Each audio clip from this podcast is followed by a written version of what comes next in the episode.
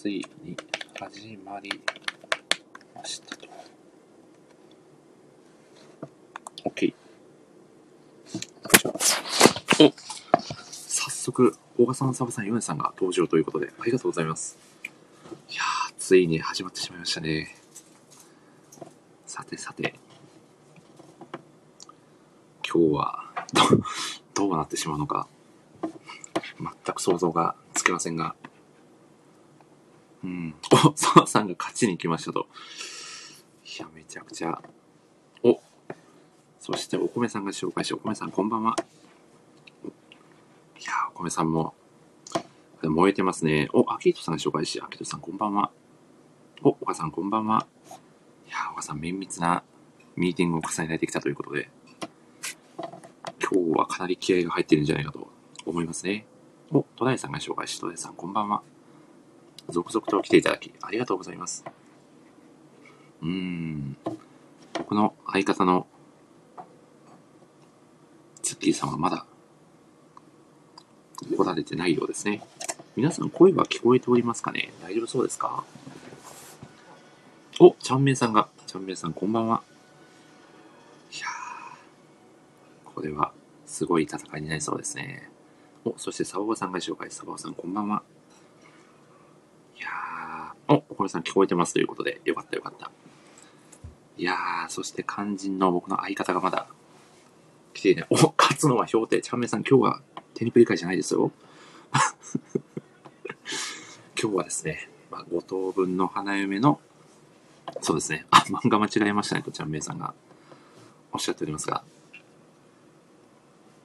今日はですね、5等分の花嫁の、まあ、推しをですね、2人1組になって語るというね、対戦形式のね、ラジオをお届けしようと思いまして、総勢8名が参加する、まあ、タッグトーナメントをね、開催するという流れとなっておりますが、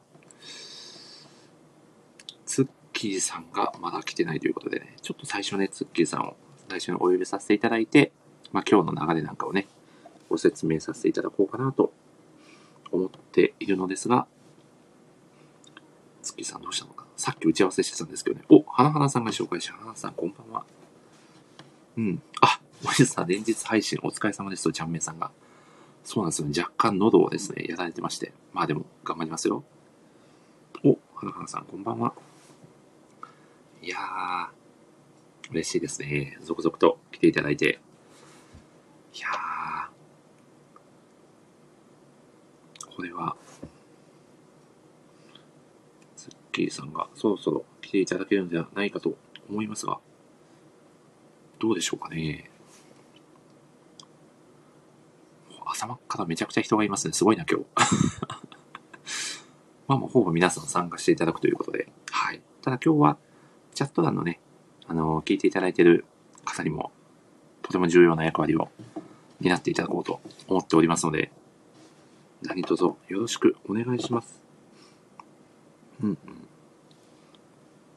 てさて、ツッキーさんはまだ来ないのかな？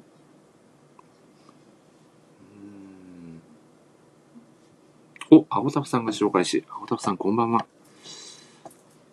なぜかツッキーさん来ないので、青タフさんをちょっと呼んでしまいたい気持ちも芽生えてきましたね。さてさて、どうなることか。これ僕、ツッキーさんを見落としてるなんてことはないですよね。どうなんだろう。これは主役は遅れてやってくるというやつですかね。よいしょ。ちょっとツッキーさんにメッセージを送っています。いただければと。あ、ご飯食べながら聞きますということでね、博多さん。よいしょ。いやー。これは。うんお、1対2でも構いませんよと、澤さんが。いや、それ僕が言うとかっこいいですけど、澤さんが言うと、ただの僕に不利な戦いじゃないですか。お、そしてツッキーさん、いよいよ来てくださいましたね。では、ご招待をさせていただきますと。お、ツッキーさんどうですか？あ、こんばんは。すいません。ツッキーさん、こんばん。は。あ、よかったです。お疲れ様おです。疲れ様です。いやー、ツッキーさん、今日は本当にありがとうございます。いえいえ、もう熱い戦いがこれからはい。繰り広げられるとのことで。いや、もうすでに澤さんとの絶戦が始まっておりまして、1対2でも構いませんよと。これ、澤さん、やばいんだよな、もう。澤さん、ジャンメイさんと1対2は危険すぎますよね。ちょっともうはい不安です。ドいキドキです。お、そして大好物さんが紹介した大好物さん、こんばんは。お、プーチンさんも紹介して、プーチンさん、こんばんは。いや、続々と皆さん来ていただいてありがたいですね。嬉しいな。嬉しい。いや、嬉しいですね。いや、月さん、今日ははい。めちゃくちゃテンション上がってますよね。どうですか？いや、もうあの、横にちゃんと5等分の花嫁全14巻を用意して、もう、テンションは。上げつはい。ちゃんとね、冷静に立ち回れるように、いやー、素晴らしい。情熱をしまいつつ頑張りたいと思います。さすがですね。いや、今日はですね、お、プーチンさん、こんばんは、初見ですということで、ぜひ楽しんで帰っていただければと思います。今日はですね、ツッキーさん、はい普段の、えー漫画ライター、森氏の好きな漫画を誰かと語りたいラジオでやっているような、まあ、好きな作品をですね、ただただ語っていくという形式とはちょっと一風変わっておりまして、はいはい。はい。お、そして宮尾さんが紹介して、宮尾さんこんばんは。はい。今日はですね、先ほどツッキーさんもおっしゃっていただきました、五等分の花嫁という、まあこの名作中の名作ラブコメ漫画があるのですが、はい。こちらをですね、まあ、我こそはという勇者がですね、8人集いましてですね、まあ、それぞれの、まあ、推しに分かれて、まあ、2人1組になって、まあ、存分に推しをプレゼンし合うというタッグトーナメント形式のはいはいはいはいラジオでございます。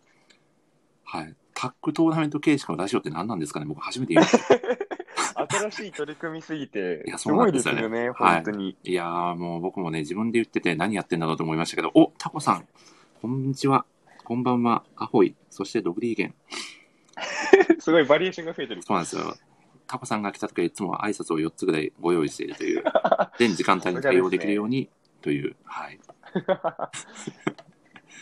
いやーということで、ツッキーさん、今日はですね、まあ、はい僕とツッキーさんはチーム四つ葉として、まあ、四つ葉を押すプレゼンをさせていただくという、そうですね。はい、はい。いことになっておりますので、今日は一つよろしくお願いします。や、もうこちらこそ、はい皆様もよろしくお願いします。皆様よろしくお願いします。せっかくなんでね、あの、楽しんで、かつ、まあ、熱いトークを繰り広げていければなと思っております。そしてですね、じゃあ、ツッキーさん、早速なんですけど、まあ、本大会のレギュレーションをお伝えさせていただこうと思います。はい。はい。今回はですね、えー、ご参加いただくメンバーはですね、まあ、僕とツッキーさん、そしてですね、えー、ちゃんめいさんと澤さん、このお二人が、まあ、チーム二の推しとして、はい。世界最強のタッグチームを結成しているという。はい。もう強力ですいねや、。多分ね、日本有数の推し語りの二人ですからね。あはい。もう全然誇張表現じゃないんですよね。いや、そうなんでですよ。全く誇張してるわけでもなく、ただ事実をお伝えしているというだけでございますね。そうなんですよね。はいその、この、列島最強のこのちゃんめいさん、沢さんタッグに僕たちが挑んでいくという構図でございますね。はいはいは。はいい。1回戦第1試合は、えっ、と、僕とツッキーさん、チーム四つ葉 VS、ちゃんめいさん、沢さんのチーム2のということで、はい、はい。行われます。そして、えーもう4名ご参加いただいておりまして、こちらがですね、えー、トライさんと、えー、小賀さん、小賀さんどしやしさんですね。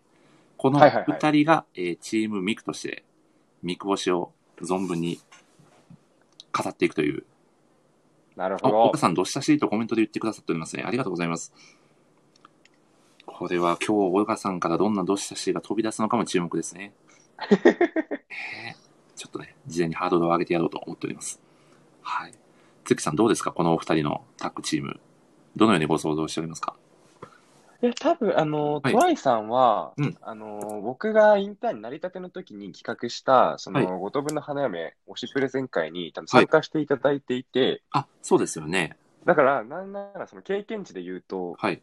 もうすでに経験済みなわけですよ、こういうの。この経験はもうそうですよね。いかんともしがたいですよね。そうなんですよね。だからそこを含めての、小川さんとのタッグが、ちょっとどういう方向に、コンビがいい方向に行くのかっていうところが、ちょっと僕としてはちょっとドキドキしながら、興味津々で見てますね。あつっきーさん、素晴らしい解説ありがとうございます。タッグパートナー兼解説ということで素晴らしいコメントありがとうございます。そして、江口ひろさんが紹介し、いやー、江口さんこんばんは。江口さんもね、歴史の証人としてね、この大会を見届けていただきたいなと思っております。そうですね、トライさんの初同志写真にも期待ですよね、ツッキーさ そうですね、聞きたいですね。ん。いやー、これはもう本当、試合前からワクワクが止まりませんね。本当にちょっと楽しいですね。いやめちゃくちゃ楽しみですね。これ、このイベントが完全に非公式ですからね、ちなみに。いいんですよ。もう、推しをひたすら、ねそうですよね。愛を語る回なので、全然いいんです。ということで、えー最後の組がですね、えー先ほどもコメントしていただいておりました、お米さんと、えーサバオさんですね。このお二人がタッグを組んで、いつきを押してくるという、これは素晴らしい名タッグですよね。そうですね、ここも結構王道というか、またその、はい。なんか、強い、なんだろう、ちゃんめいさんたちと違う強さがあるというか、いや、確かに確かに。そうですよね。種類の違う強さがある、ちょっとうまく言葉にできないんですけど、ちょっとあここの、もここで強敵なんですよね。そうですよね。こう、ダークホースじゃないですけど、ちょっとそういう不気味な強さを感じますよね、この二二人そうが。なんですよ。本当にそうで。いや、本当に、どのチームが勝ち上がってくるのか全く想像がつきませんよね。そうですね、結構本当に話し始めてから分かる空気感とかもあると思うので、ですよね。なので、これは本当に楽しみな戦いになるのではないかなと思います。そしてですね、ツッキーさん。今日の、はいえー試合形式なのですが、え1回戦はですね、えーそれぞれの、えー押しでタックに分かれて、もう自由にですね、まあ、制限時間15分から20分ぐらいで、自由に押しの、押しポイントを飾っていただくという形式でやらせていただこうとはい、思っております。なので、まあ了解です。一人ずつ語っていただいても結構ですし、まあ一人ずつ語った後に最後、ダメ押しで二人で、こうセッションみたいな形で伝えるというやり方はもう各チームにお任せをしておりますので、うんうんうんうんはい。そしてですね、アゴタフさんがですね、お米さんの炊き上がり具合に注目という素晴らしいコメントをいただいておりますね。今日は固めですの返しが秀逸なんだよな。勝率ですね。やっぱライターさん同士なんで、このチャット欄のね、あれですよやりとりもかなり見逃せないですよね。そうですね、本当面白いですね。そして、小川さんが米びつを空っぽにしてること。いや宣戦布告の仕方よ。そうですね。お米さんならではのね、突っ込め方をされておりますけど、ね、いやー、最終的にお米さんがどうね、炊き上がり具合がどうなってしまうのかというところのね、果たして食べられてしまうのかどうなのかというところもね、注目しながら見ていきたいなと思っております。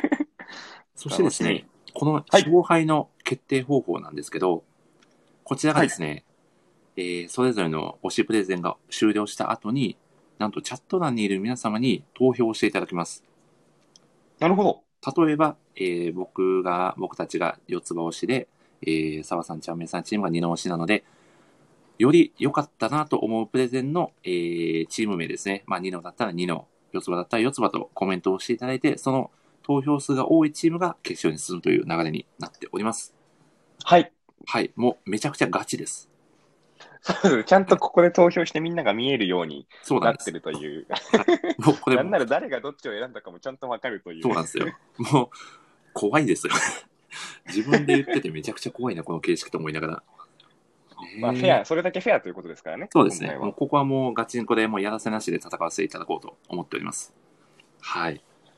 はい宮。尾さんがですね、原作魅力勢なので厳正にプレゼンで審査審査しますという、いやー、かなり開かれた投票のね、仕方ということで、そっか、ちょっと未読、はい大丈夫か。まあ大丈夫か。もう、そしたら僕らのやつを聞いていただいた上で、原作も楽しんでいただけたらという形でそうですね。そこでまた、あの、作品をね、まあ、あのまた読んでいただくっていう流れにつながれば最高かなと思っております。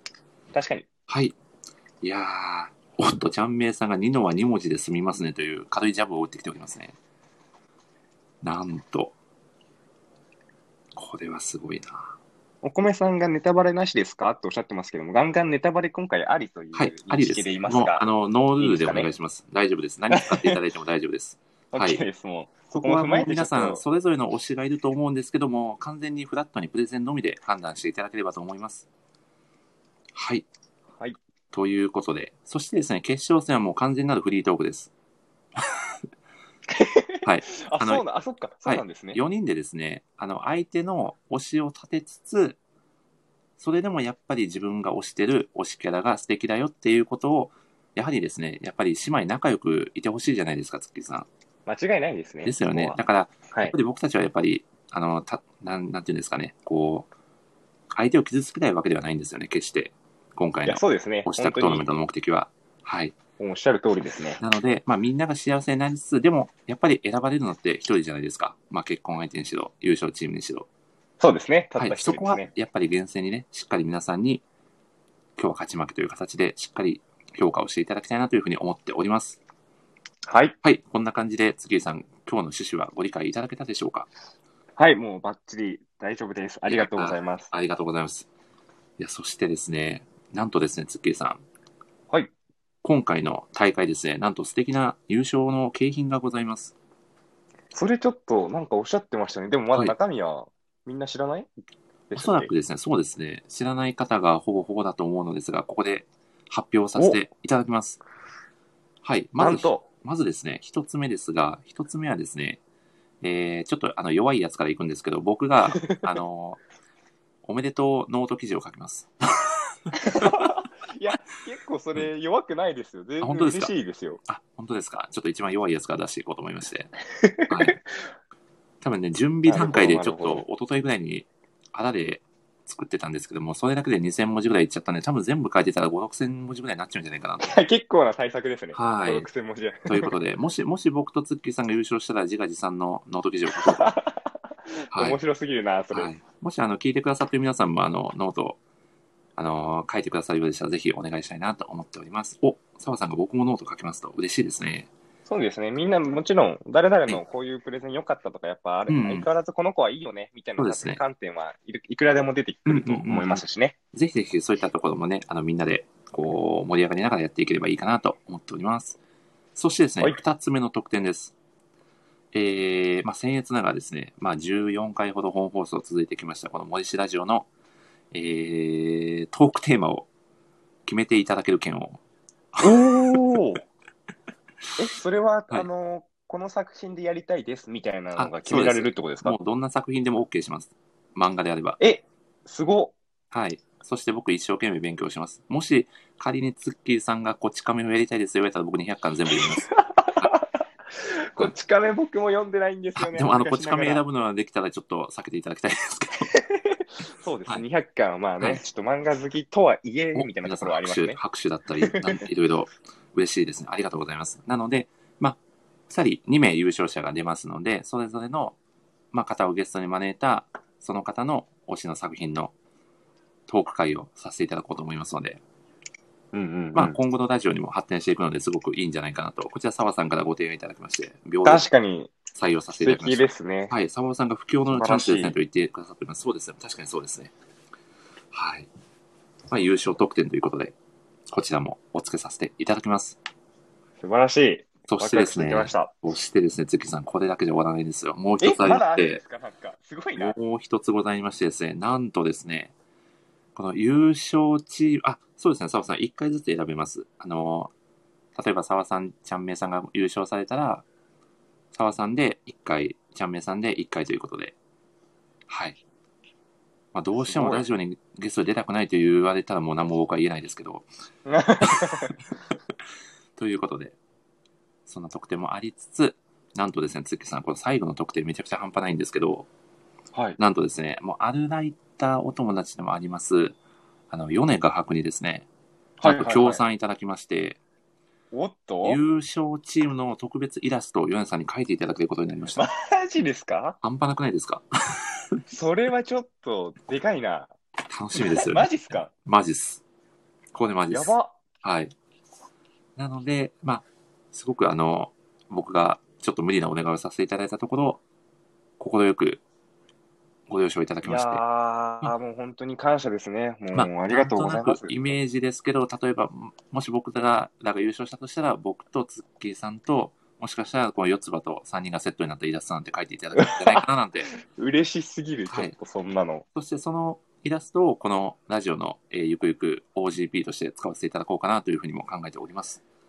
いやー、ちょっと、これはあの、多分僕もそうですけど、皆さはん、だいぶテンション上がってると思いますよ。これはかなり熱い。皆さんかなり、タコさんすごい、戸田井さん熱い。みおさんこれは嬉しいと。みおさんが優勝やるさん。間違いないですね。確かに。もう大優勝ですよね、ヨネさんが。いや、ということでですね、まあ、こんな様々な得点がついた、今回の推したくトーナメントをぜひ皆さんで盛り上げていただければなと思っております。はいい。もう楽しみ。お願いします。もうレギュレーションの発表だけで20分を使ってしまいました。すいません。大丈夫ですよ、多分。いやー、ということで、スッキリさん、早速、1回戦の出場される、もうお二方をお呼びさせていただいてもよろしいですか？いや、もうぜひお願いします。かしこまりました。では、えー、沢さんと、えー、ちゃんめいさんですね。お呼びさせていただきます。ここでトラブルが起こらないようにお願いします。スタンド FM さんお願いします。お、沢さん。お、ジュニアさんが紹介して、こんばんは。お、沢さん、おこんばんは。は。こんばんは、お願いします。ー、よろしくお願いします。沢さん、今日は大丈夫ですか？ヘッドヘッドホン、しっかりついてますヘッドホンで、はい、ヘッドホンあ、で。素晴らしいです。ありがとうございます。そして、澤さん、今回は、ちゃんめいさんと、はい。どうですか？かなり入念なミーティングをされてきたという、風の噂を聞いておりますが、まあ、入念なっていうよりかは、こう、アイデアを出し合って、これで、これで優勝しましょこれとこれ、もはや、もはや僕らのこと見えてないですよね、澤さん。う。いやいや、見てます。いや、ですか。いやー、ちょっとこれもうもはや優勝することしか、はい。澤さんの脳裏にはなさそうですね。そうですね。ちょっとイラストを描いていただきたいなっていう気持ちががぜんでもこの欲しいですよね、イラスト。その優勝経験、めちゃくちゃ良くないですか、澤さん。すごいですね。いやで、すよ三ね。つ、三つあるとは思わず。いや、そうなんですよはい。いやー、そして、あ、ちゃんめいさんが、ちょっとトラブルかな。もう一回招待をさせていただきます。僕とちゃんめいさんがラジオでコラボすると、大体時空に飛ばされるっていう。はい。お、ちゃんめいさん入れましたかねあ、お疲れ様です。疲れ様です。お疲れ様こんばんは。ですでこんばんは。いやーこんばんは。ちゃんめいさん、今日はありがとうございます。こちらこそありがとうございます。いやー楽しみにしてました。や、僕も楽しみにしてましたし、楽しみにしつつ、ちょっと恐怖を感じておりました。この二人と戦わなければいけないのかという。はい。お、そしてお米さんが澤さんのイラストもめちゃくちゃうまかったです。澤さん、本当にありがとうございます。このラジオ仕様で僕はあの模写、模写だけなんで、はい。盛り上げに来ていただいて、めちゃくちゃ嬉しいですね。ということで、今日はですね、もうガチンコでお互いのプレゼンバトルということで、させていただこうかなと思いますので、本日は一つよろしくお願いします。よろしくお願いします。はいお願いしますよろしくお願いします。ではでは、ツッキーさん。はい。えー、あ、内定おめでとうございます。え？あ、あ、あ、あ、そうだ。おめでとうございます、内定。急に。びっくりしちゃった。もう1秒ぐらい止まっちゃう。すみません、すみません。ありがとうございます。ということで、内定祝いということで、先行後攻を決める権利をツッキーさんに与えていただきたいなと思うんですが、よろしいでしょうか？そういうことなんですね。はい。もちろん。え、これ僕が決めていいんですか？先行高校。はい。ちゃんめいさんが嫌と言わない限りは大丈夫でございます。はい。お、皆さんがおめでとうございますと、ツッキーさん、祝福のコメントが ちょっと。なんかすごい急に恥ずかしくなっちゃったし、なんかまあありがありがとうございます。なんかすごい僕の素混敵な乱、混乱してますね。混乱します初めてレベルで混乱しました。チームメイトを混乱させてしまいました。ごめんなさい。ありがとうございます。えー、先行か高校かですよね。はい、どっちを取るかでございますね。ここはまあ、相手の高校でいきましょう。大もうドシンと丈夫ですか構えて待つスタンスでいきましょかしこまりました。ではではですね、早速ですが、先行、澤さん、ちゃんめいさん、チーム2のということで、早速お願いしても大丈夫でしょうか？えっと、持ち時間だけもう一回確認させて。はい、えっ、と、15分から最大で20分でございます。もし早く終わるんでしたら、またお伝えください。はい。はい、大好物さんが澤さん、ちゃんめいさん、信じてますと、コメントいただいて、ああ、大好物さん、見直しかな、これは。では、先逆行澤さん、ちゃんめいさん、チームないと入れてもらえない可能性がある。これは難しいところですね。これは過去最高の人数が来ていただいておりますので、そうですね。はい。このプレッシャーもさることながらですね。ははいい。では、えっ、と、うんじゃあお二人にお任せしますので、あれ？あれもう始まってます始まってます。スタートとかないですか？はい。う。一旦用意スタート。ト的な話、あじゃあなんか区切りがあったらいいかもですね。じゃあ、ツッキーさんに合法を鳴らしていただきましょうか。あ、本当ですか。じゃあもはいう僕、もうこの後はい、用意スタート行っても大丈夫ですか？チームニノのお二人。はい、大丈夫はいで、す。大丈夫です。はい。では、はい五等分の花嫁推しキャラアタックトーナメント、えー、1回戦第1試合の先行、じゃあチームニノのお二人、お願いします。お願いします。はい。お？えっ、と、み未読の方もいらっしゃるっていうことだったので、あの、うん一応どういうキャラクターかの説明からおあのさせてもらった方がいいですかね。あ、どうぞどうぞ、お願いします。はい。え僕がずっと喋ってていいんですか？大丈夫です。はい。あの、事前にちょっと裏話を言うと、澤さんとそのニノの何をしたいかっていうのをちょっと裏で、あの、はい口裏合わせって言い方おかしいな、認識合わせてきているので、あの、なるほど一旦ちょっと澤さんにお任せして、あの、は澤さんのところで伝えていない推しポイントを、あの、次私が補填するみたいな形でちょっと進めていきたいと思います。わかりありが。とうございます。はい。はい。えっ、と、まあ、五等分の花嫁っていう作品なので、あの、うん五つ子の姉妹が、こう、ヒロインというか、あの主人公の風太郎っていう男の子が誰を選ぶかっていう話なんですけど、えっ、と、僕らの推してるニノっていう子が、まあ、あの、一番こう、風太郎に対する好感度が最初低いんですね。うんあの、すごいなん、なんだろう。あの、一言で言うと、こう、なんか、ツンデレみたいな感じというかなんか、なんか、寄ってくるんじゃないよみたいな、あのー結構性格のきつい子なんですけど、うんえっ、と、まあ、読んでいくうちにわかるのが、あのーこう、五つ子の姉妹っていう関係性をすごく大事にしていて、うんうんなんだろう、風太郎っていう、こう、外から誰かが入ってきて、この仲のいい5人っていう関係が崩れることをすごく嫌っているからこそ、あの、寄ってくるんじゃないみたいな態度を取っているっていうのが、あの、読み返したりとか、読んでいくうちにだんだん分かってきて、えっ、と、すごいいい子なんですよね。うんで、まあ、あの、5姉妹の2人目なので、まあ、あお姉さん気質な部分もあったりして、こう、他の姉妹のことを気遣ってたりとか、うんうんいうところがあったりとか、えっ、と、あとは、えっ、と、そうですね。なんちゅうのかな。えっ、と、なんだろう。っていう風な、なんかこう、風太郎来るんじゃないみたいな一方でありつつも、ちゃんとこう、相手がやったことに対しては、ちゃんと褒めてあげたりとか、っていうところのなんか素直さというか、ちゃんと相手がやってることに対しては認めるような、こう、器の大きさというかっていうのを持ってたりとか、まあ、あと、あのー、五等分の花嫁って14巻なんですよ、全部で。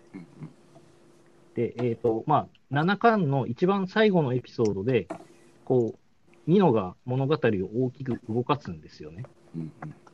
で、あの、わか、読んだ方は分かってると思うんですけど、で、8巻の1話目もめちゃくちゃ重要なエピソードなんですよ。なんか、そこをニノが担っているっていうのが、なんかこう、なんだろう、あの14巻っていう、こう、短い中で綺麗に完結してるっていう、なんか物語の牽引役みたいなのを担っているっていうところ。とかもなんかすごく魅力的というか、あの、なんだろう、ラブコメってこう告白するしないみたいなの結構引っ張っちゃったりとか、まあ、実際にその姉妹の中でも自分からこう言い出せないことがいる中で、うん。こうニノがめちゃくちゃあの物語を動かしていく。そうなんか最初こうブレーキになってた分、こうアクセルを踏み始めるとすごく速いというか、そういったところがあの魅力的かなっていうふうに僕は思って、はい。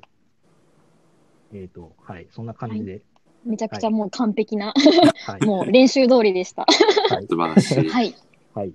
そうですね。まあ澤さんがおっしゃったように、ニノの魅力は、まあ、誰よりも、まあ、その5人の姉妹が大好きっていうところと、まあ、その、とはいえ、その相手を認める。風太郎に対して結構、その、お疲れ様って言ったりだとか、風太郎が準備したテストの用紙とかをなんか一回捨てたりするんですけど、内心はやっぱ認めている。で、そういった時にはちゃんと、こう、捨てた答案用紙をこうゴミ箱から持ってきてしっかり勉強するっていうと、まあそういうちょっといじらしいポイントもあるんですよね。で、私もその、すごく強調したいのが、最後に澤さんがおっしゃっていた、あの、行動力があるっていうところなんですね。うんこれ、あの、ぜひ、あるのライターさん、まあ、サポーターの方、皆さん、ちょっと、あの、響くポイントなんじゃないかなと思うんですけど、ニノはその圧倒的行動力で、あの、物語を転がすんですよね。物語を転がすといえば、あるですよね。うんシーンみたいな。まあ、そうですよ。そうですそうですよねそうでまあ。はい。で、まあ、その、宮尾さんもその物語の牽引役っておっしゃってるんですけど、あの、まあ、もちろん物語を引っ張るっていうのもあるんですけど、ちょっとこれネタバレ入っちゃうかもしれないんですが、結構、あの、風太郎って何度も解雇されかけてるんですよね。うんあのどちらかというと、あの姉妹たちというよりか、姉妹のその父親によって、こう、解雇されかける。で、まあ、物語終わりそうみたいな瞬間が割と何度も来るんですよ。なんですが、あの、誰が一番行動したかというと、これまたニノなんですよね。あの、父親に対して、こう、ふさわしいかどうか、まあ家庭教師がそのふさわしいかどうかっていうのは数字だけじゃわからないって言って、あの、ニノがたった一人で風太郎の家庭教師継続の直談判をしに行ったっていうエピソードがあります。で、まあ、それプラス、まあ、ぶっちゃけその皆さん、皆さんというか、5つ子の子たちが、正直あまりいい点取らなかったんですけど、結果的にその私たち5人で5科目の赤点を回避したわっていう、こう、一休さんみたいなトンチを聞かせて、あの、なんとか家庭教師を継続させるっていう、まあ、そういった頭の回転の良さみたいなところも、あの、彼女の圧倒的行動力とこう紐づいて、こう、物語をね、爆速で転がすっていう、本当に欠かせない存在なんじゃないかなと思います。ですよね、澤さん。そうですね。あの、なんだろう。その時のお父さんってこう、ニノ君が言うなら間違いないっていう解消してるから、あそこで多分違う子が言ってたら、こうなんか、もしかしたら、いや、それはへりくつだよねってなってたんだけど、あの時点のこう、好感度が低いニノが、いや、言うても風太郎頑張ってるから、ああいう言い方をして、なんていうか、突破するみたいなのが、すごいいいシーンかなと思っていて、うんうんうん。はい。ですね。そうなんですよ。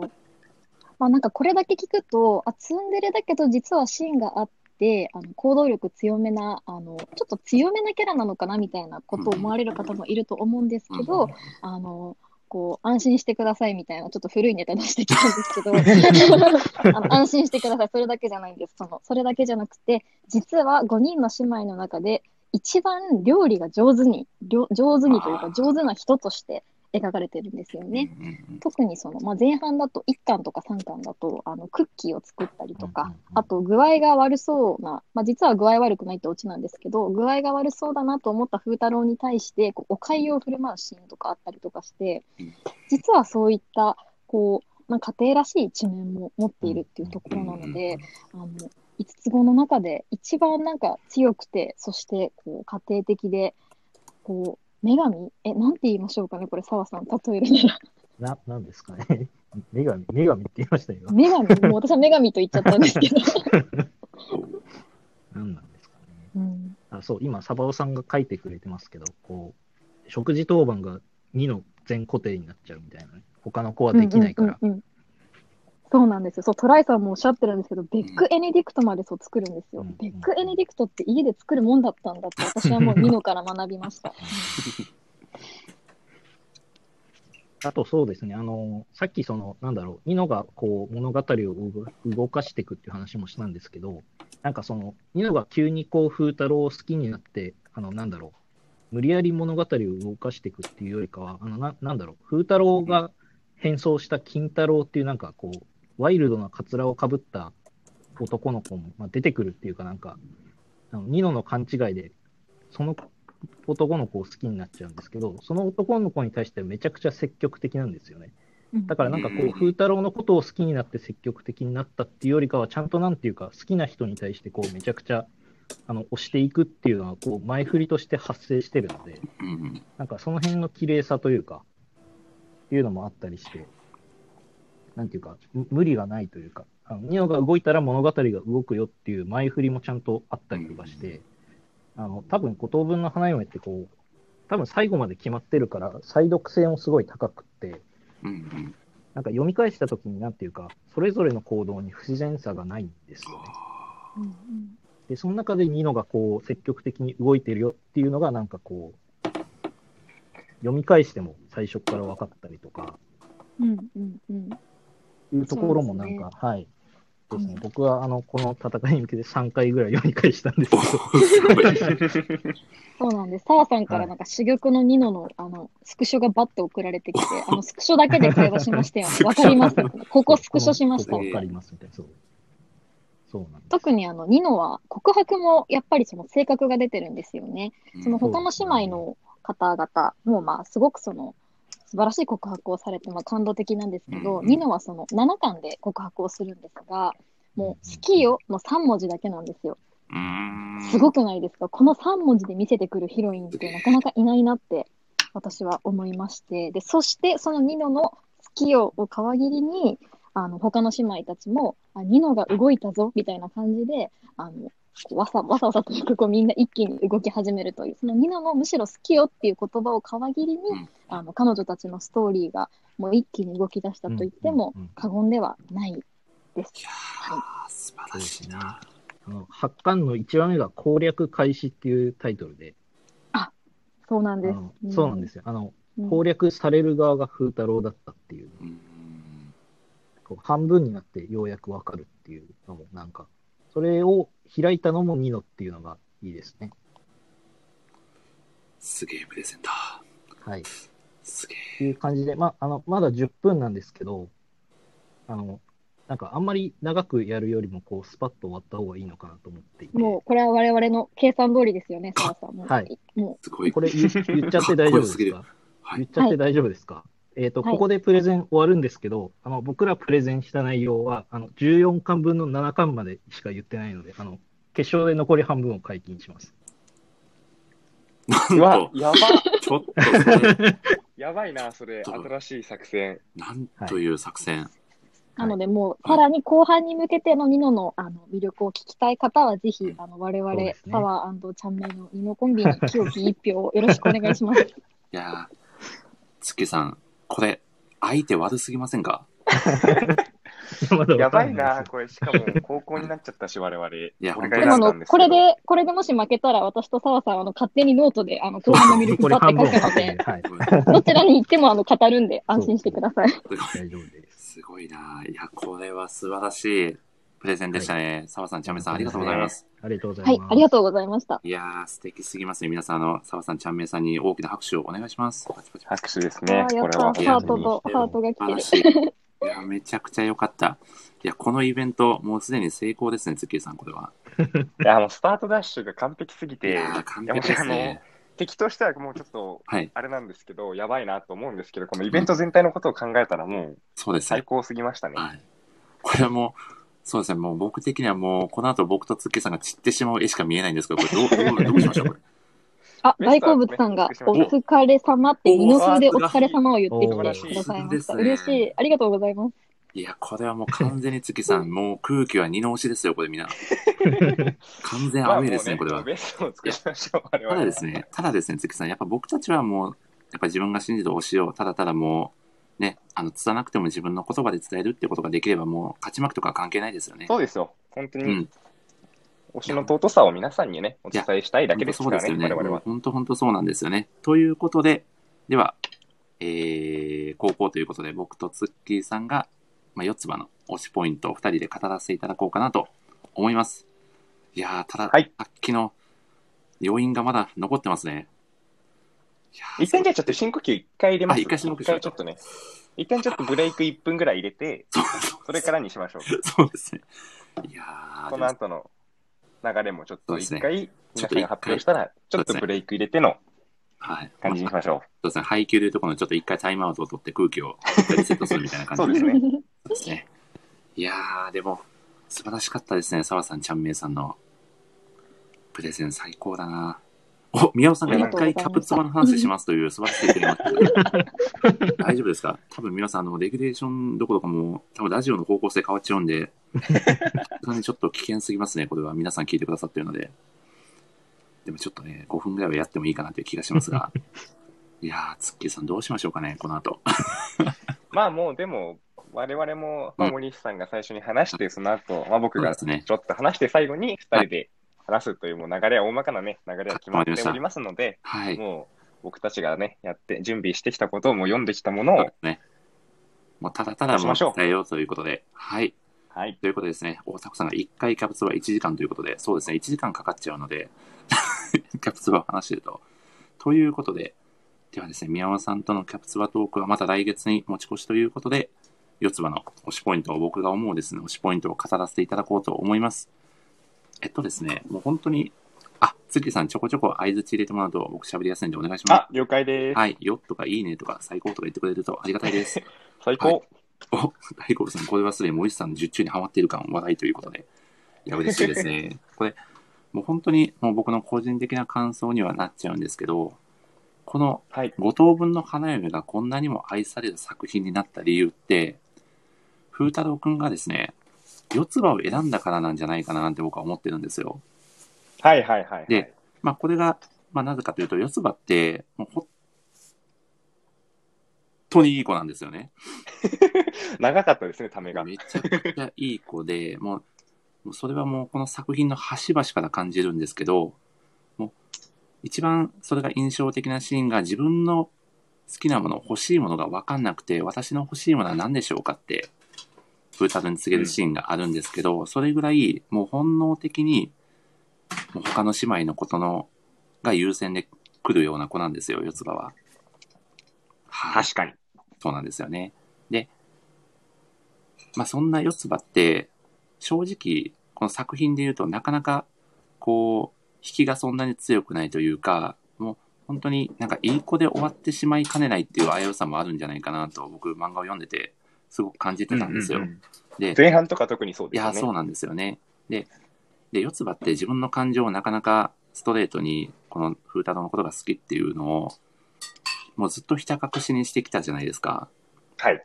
で、それが最後の最後で、この結ばれる、まあ13巻のラストですよね。もうネタバレバンバンしちゃうんですけど、もうそれ上等のラジオです、ね。もうネタバレ上等ラジオなんで、で、四つ葉の前に、風太郎が現れた瞬間に、あ、もうこの漫画、勝ったなって僕は思いましたね。ああ、もう作品自体がってことですね。そうですね。もうこの作品がもう名作になった瞬間があのシーンだったんじゃないかなと思っていて、うんうんうんうん。僕他の、ど、他の4人が、これ、以前のお米さんゲストで来てもらった五等分の花嫁会のラジオでもお話ししたんですけど、はい。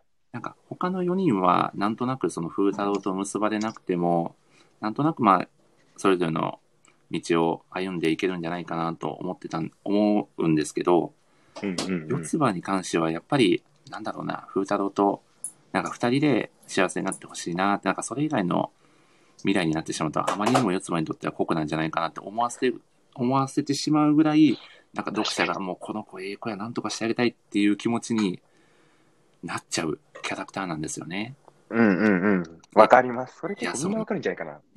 これはもうかなり皆さん、あの、読んでて思うとこなんじゃないかなと思うんですけど、で、こういう子にこそ幸せになってもらいたいなっていう、もう代表格じゃないかなと思っていて、四つ葉は。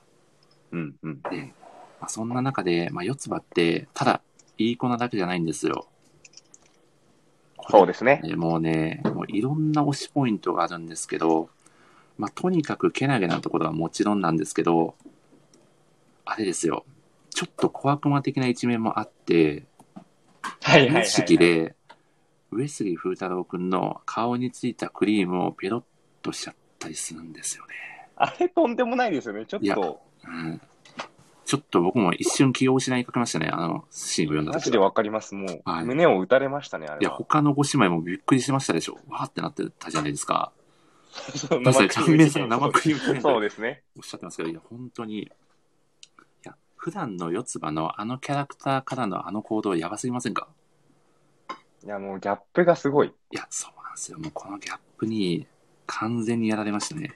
小川さんがミクは殺気を放ってましたと言ってましたけど、そうですね。そうでしたねい。やそうなんですよね。いや、もうそれぐらいま四、つ葉ですね。そうなんですよ。まあ、ここで四つ葉いきなりまくってくるかみたいな、えー読者に衝撃を与えたシーンもありつつ、まあ、これ本当に四つ葉の魅力たくさんあるんですけど、自分からも大変なことに首を突っ込んでいって、まあ、学級委員になったりだとか、いろんな部活を手伝ったりだとか、まあ、それで自分がパンクしかけちゃうにもかかわらず、とにかくもう人のために自分ができることは、できる限り取り組もうっていうその姿勢が、やっぱりもう最初から風太郎の、なんだろう、なんか心の中には四つ葉が一番中心にいたんじゃないかなって思っていて、うんうんうん。うん。なので、やっぱり最初から風太郎を支えていたのって四つ葉じゃないですか。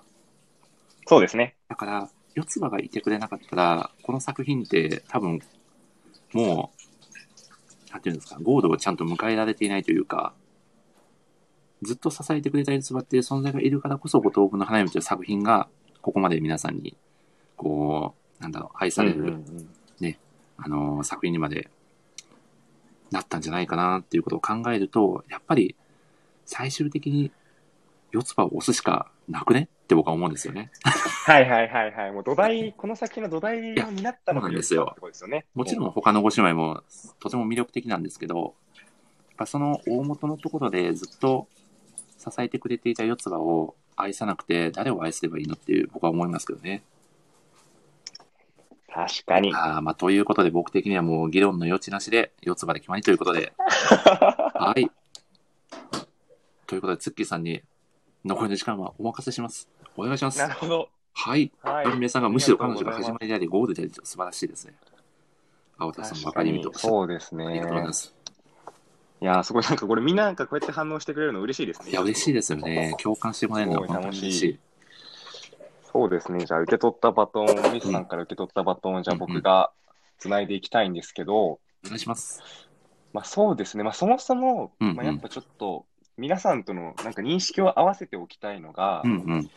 五等分の花嫁っていう作品っていうのもちろん我々は今、あのー四つ葉をね、こうやってうんうん推したいし、皆さんに応援してほしいって言ってますが、うんでも、いつごちゃんたちみんな違ってみんないいよねっていうところは、うん多分全員ここは土台として間違いない。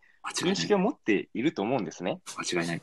もちろん四つ葉大好きですけど、うん。もちろんもう一花のいいところだって一番もういっぱい知ってるし、る。さっきのね、お話聞いて、ニノのね、いいところだってもうどんどんいっぱい出てくるし、もうミクだってもう可愛いし、うんもういつきちゃんだって、もういつきちゃんの好きなところを語れって言われたらいくらでも語れますと。で、多分これは結構その五等分の花嫁を好きな人たちだったら結構みんなそうだと思うんですよ。うん間違いない。まあ、ただそれも踏まえた上で、うん。じゃあみんなそれぞれ魅力があるけど、はいなぜ我々が四つ葉を推しているのかと。で、さらに言うと、皆さんにも四つ葉を、まあ、僕は応援してほしい、推してほしいと思っていると。じゃあそれはなぜかっていうところを、まあ、今の前半の森下さんのポイントも踏まえた上で、ちょっとお話しさせていただければなというふうに思います。まあ、答えから言うと、まあ、これは僕の解釈なんですけど、まあ四つ葉を応援することで、まあ、これを聞いてくださってるリスナーリスナーさんたちの、まあ、心の支えができるんじゃないかなというふうにん。思っていますと。うんうん。まあ、どういうことかというと、なんで四つ葉を応援することが、まあ、我々の心の支えになるのかというところをね、まあ、私なりの解釈でお伝えさせていただきたいんですけど、うんうんまあ、森下さんもおっしゃっていたように、まあ、四つ葉っていう子も五つ子の中で、まあ、一番最初に風太郎と、まあ、出会って、うんで、再会してからも、まあ、秘めた思いを隠しながら、風太郎をずっとけなげに支え続けてきたわけです。で、これだけ聞くと、結構なんかすごい美しい話というか、まあ、美談のように聞こえるかもしれませんが、まあ、四つ葉には、まあ、そのけなげな姿からは、ちょっとなかなか想像できないような、まあ、彼女にとっては苦い過去があったわけですね。うんまあ、これは作品を読んでる方は多分知ってると思うんですけども、読んでない方はまあそこもね、あ、そういうのがあったんだと思いながら、ちょっともしいつか原作を読んでいただいたらすごく嬉しいんですけど、うんまあ、彼女は自分は五つ子の姉妹とは違うんだっていうことを誇示するあまり、ちょっと自分を見失ってしまったり、まあ、その結果、まあ、テストで一人だけ落第してしまったりと。うんでは僕自身、まあ、連載の時に、連載中に四つ葉の過去が、そういう過去がね、明らかにされた話を読んだ時は、こんなにけなげで、もういい子で、可愛い四つ葉に、まあ、結構暗めの過去があったとは、うん。っていうところをすごく、まあ、驚いたのを今でも覚えていますと。で、言うならば、本当に前半で、まあ、あの森内さんが言ってくれた四つ葉の、もうすごくとにかくけなげなとことか、まあ、可愛いところとか、人の良さっていうところは、もちろんそれは、うんと、事実で、四つ葉自身の魅力ではあるんですけど、まあ、ただそれは四つ葉自身が、まあ、長いトンネルを抜けて、自分を見失うことがありながらも、まあ、なんとかトンネル抜けて、あとまあ姉妹を大切に思うあまり、自分の気持ちに蓋をしながらも、風太郎を支え続けて、その結果、あのけなげな四つ葉が出てきたわけですと。で、ついには風太郎と、まあね、これもそうです。重大なネタバレにはなってしまうんですが、風太郎と結ばれて、すごく彼女はハッピーエンドを迎えることができましたと。では、ここまでの話を踏まえた上で、まあちょっとリスナーの皆様、なんかいかがでしょうか？なんかどこか、今の四つ葉のね、物語が、皆様のこれまでの経験、人生経験と通ずる点が、どこか少しあるのではないでしょうか？っていうところをちょっと聞きたいですと。なんか。京都で、そう、例えば、うん、風太郎と交わした勉強を頑張ろうねっていう約束を、まあ守れなかった四つ葉のように、私たちも何か大切な約束を守れなかった経験があったかもしれません。また別の話で言うと、自分は姉妹とは違うんだっていうことを、まあ、見せつけるために、自分を見失ってしまった四つ葉のように、まあ、私たちも他人との比較でしか自分の価値を見出せなくなってしまった経験があったかもしれません。もしかしたら、も過去の経験ではなく、現在進行形でこのような悩みを抱えていたり、まあ、まだこのご時世ですし、長いトンネルに迷い込んでしまったような感覚に陥ってしまっている方も、もしかしたらいるかもしれません。そんな方にこそ、四つ葉というね、一人のけなげな女の子を知ってもらいたいと私は思うのですと。苦い過去があって、様々な負い目を抱えながらも、まあ、けなげに振る舞って、そんな一人の女の子が最後に報われるという姿は、やっぱり多くの人に元気と勇気を与えてくれるんじゃないかなというふうに思いますし、まあ、長いトンネルをね、抜けて、ついに幸せなゴールを迎えた四つ葉の物語が、皆さんご自身の、まあ、生活だったり人生に活力を与えてくれると、私は信じております。えー以上で、えっと、一旦僕のツッキーのパートを終了とさせていただきます。うわそんな感じです。ーやばい。ツッキーさん。ツッキーさん、はい何歳、何歳なんですか、本当に。バイバイ。22歳の大学生本当ですか？いや、びっくりしたな。すごい。なんか聞き入ってしまいました、途中から。お、バンダイの拍手、皆さんありがとうございます。まいやあね、ーあくまで僕、すみません、うん僕個人の解釈ですが、まあ、そういうふうにね、四つ葉を見ていただけたら何か、僕自身も嬉しいですし、森さんが言ってくれた魅力もよりなんか伝わるんじゃないかなと思いました。いや、素晴らしいプレゼンですね。こんなに心強いパートナーがいてくれたことに僕は誇りに思いますよ、ツッキーさん。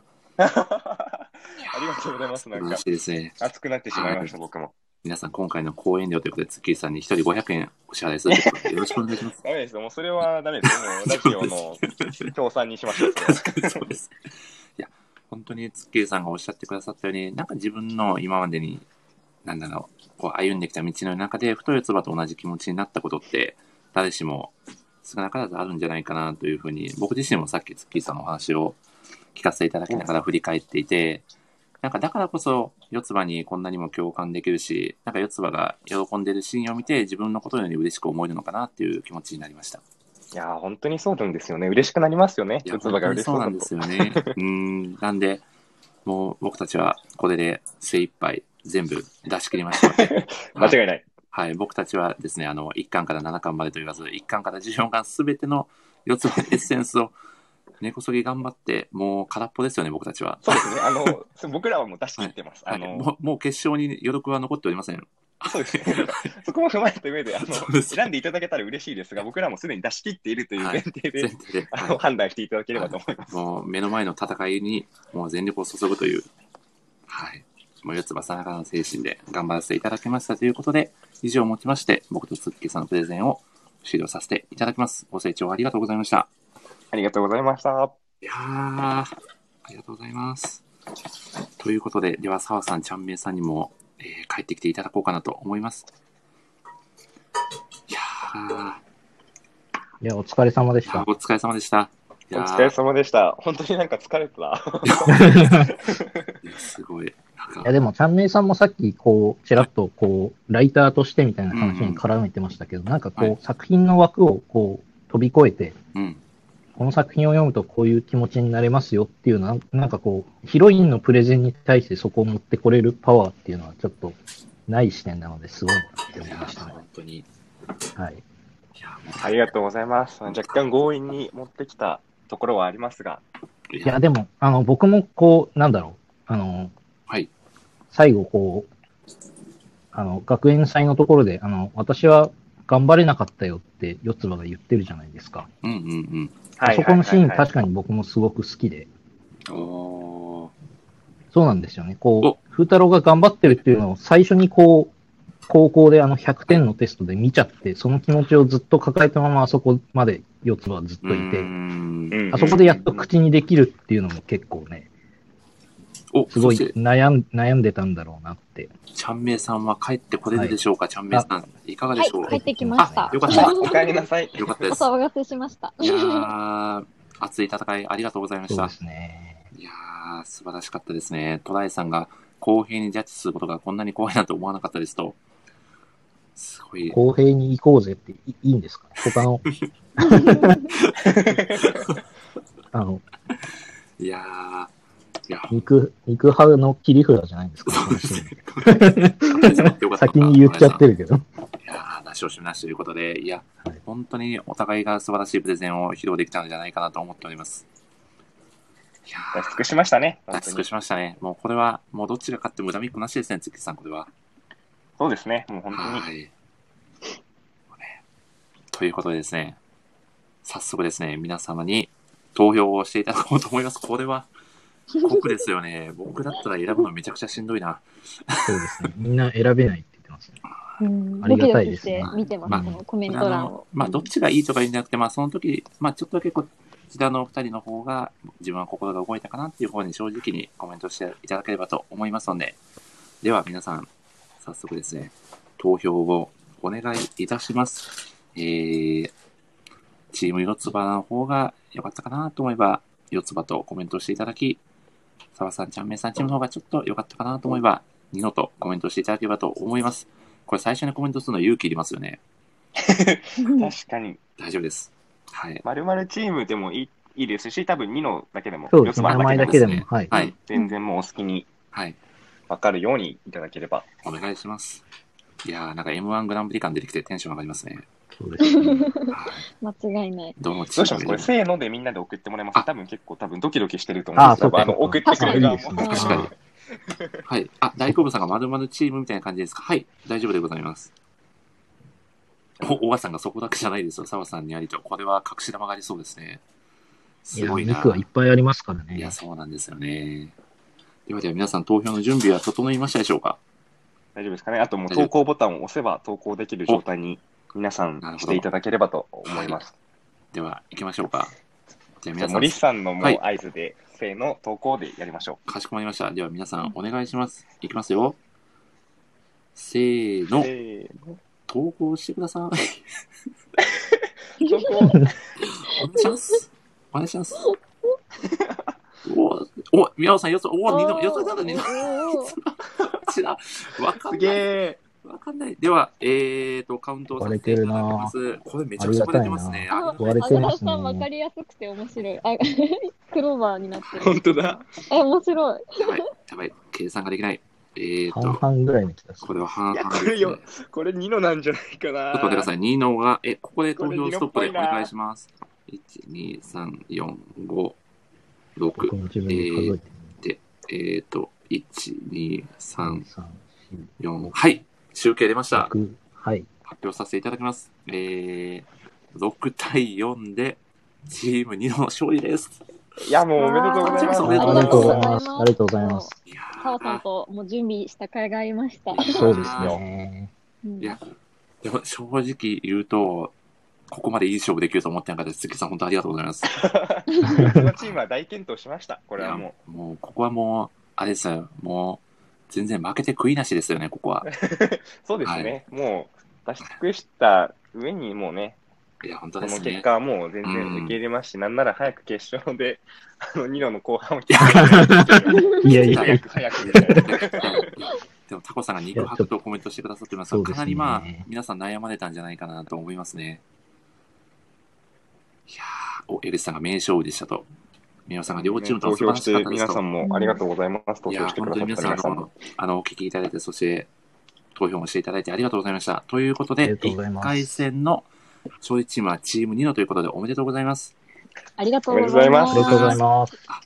お米さんが四つ葉チームお疲れ様でしたということで、では、ちゃんめいさんと澤さんには、えー、また、えー決勝戦でお呼びさせていただきますので、えーはい一回リスナーに、えー戻っていただいてあ、今度ははい。1回戦第2試合のジャッジをしていただければと思います。本当にありがとうございます。また後ほどよろしくお願いします。はいありがとうございましたはありがとうございました。ありがとうございますはーい。い。いやー、ということで、ツッキーさん、検討むなしく破れてしまいましたね。もうここから我々は司会に徹しましょう。そうですね。しっかり設置しましょう。いやーということで、ではですね、えっ、と、この後は4名お呼びさせていただくので、ではですね、あ、そうだ、ツッキーさんもではここでお別れになってしまいますね。あ、了解です、了解です。いや、ツッキーさん、本当に今日はありがとうございました。いや、もう楽しかったもうです、本当に。もう四つ葉の推しプレゼンを聞かせていただいて、多分僕が足を引っ張ってしまったんじゃないかと思って。そんなことないですよ、本当にもうい。やー本当に、あの、ただもうおかげで、おかげさまで、なんか改めて作品愛が強まったなという気持ちもしているので、あの、僕もです、本当に。素敵なプレゼンを聞かせていただいて、本当にありがとうございました。はい、こちらこそです。はい。じゃあ、ではですね、つっきさん、僕この後は、リスナーの方に。はい。はい。いや、これまたはい、悩ましい、悩ましい時間が続くと思いますが、どうぞよろしくお願いします。はーい。はい、本当に今日はありがとうございました。はい、ありがとうございました。はい通話終了を押せばいいんでしたっけ？じゃあ僕の方で、あの、ボタンを押させていただきますので、了解です。はいじゃあ皆さんありがとうございました。引きありが続き今後もよろしくお願いします。チーム四つ葉のことを皆さん忘れないでください。よろしくお願いします。はい、つきさんありがとうございました。はい、失礼はい、します。失礼します。よいしょ。いやー、ツッキーさん素晴らしかったですね。いやー、素敵なラジオ、ありがとうございます。ということで、では、戦いはまだまだ続きます。ということで、早速、えー、ではまず、チームミクということで、えー、トライさんとオガさんをご招待をさせていただきます。準備はよろしいですかね？お、さあさんが4つまの分を頑張りますと、よろしくお願いします。オガさんがどこにいるかわからない。あ、いた。よし、いた、いた、いた。ってくださいね。さあ、入ってきていただけるでしょうか？どうでしょう？お、オガさんこんばんは。す、す、すえはるかた すいません、ちょっと、魅力の方は頭おかしくなったと思うんで、思うと思うんですけど。そしてトライさん出にくくないかなってちょっと心配になりました、僕は。ごめんなさい、僕先にありがとうございますちゃって。すいません。いやー最高の出方でしたね。はい。ごめんなさい、五等分の花嫁用にちょっと考えました。いや、最高ですね。そして、とあ、トライさん。トライさんこんばんは。あ、こんばんは。め ちゃくちゃ普通。入りが。トライさんすいません。おさん、いや、おさんすみません。ちょっおさん、未読の人が大困惑します。大丈夫ですか？いや、ほんとそうですよ。読んでください。一巻三話、三話まで読んでください。いやーそうですね。これはもう読んでいただくしかないですね。ということで、えー、小川さん、戸田さん、チームミクということで、ご出場いただきありがとうございます。ありがとうございます。ありがとうございますよろしくお願いします。戸田さんよは、ろしくお願いします森市ラジオ初登場ということで、よろしくお願いします。とよろしくお願いします。今回はあのご参戦いただき、本当にありがとうございます。いや、こちらこそ本当にこのトーナメントを参加させていただき、はいめちゃくちゃ楽しみにしたんで、いやー、嬉しいお言葉ありがとうございます。はい、小賀さんと優勝目指して頑張ります。ただ、戸田さん、この戦い、かなりレベル高いんで、すごい、あの、先ほど聞いていただいた感じ、いかがでした ?1 回戦の第一試合。いや、もうなんか聞きながら、はいもうなんか、普通に震えちゃってたんですあ、け本当ですか？いやど、もうこー、の後にやるんだと思って、そうですね。はい。どんどんハードルが高くなっていってしまう感もありますが、ただ、あれですよね、岡さんがおりますから、全く問題ないのではないかと。いや今回もはい。はい。本当にトライさんの熱量がちょっとすごすぎて、僕はもうサポートに回る感じにしますので。おー、マジですか？なんて贅沢はな。すごいな。青田さんが大川さんのかましていくスタイル好きすぎると、ファンができておりますね。江口さんが強力なタックやということで、今日はですね、ミクワイを思う存分ぶつけていただければと思いますので、よろしくお願いします。お願いします。お願いします。あ、トライさん、軽く初登場なんで自己紹介だけしていただければなと思うのですが、大丈夫でしょうか？はい、えーと、えートライと申します。お願いします。まあ、トライっていうのは、あの、僕がずっとラグビーやってて、あ、それでこう、まあ職場の人になんかこうトライって言われたのをきっかけに、あのトライっていう名前でずっとやるようになりました。で、今普段はアパレルの、えっ、と、なんか OEM の会社で営業やってまして、はい。で、まあアニメ好きと、まあアパレルの服をちょっとこう発信しながら、えっ、と、やってます。今日はよろしくお願いします。今日はよろしくお願いいたします。いやー、ということで、戸田さん、今日は大川さんと強力なスクラムを組んでいただいてということで、かなり楽しみにしておりますので、どうか一つ、あの、森市ラジオを楽しんでいただければと思います。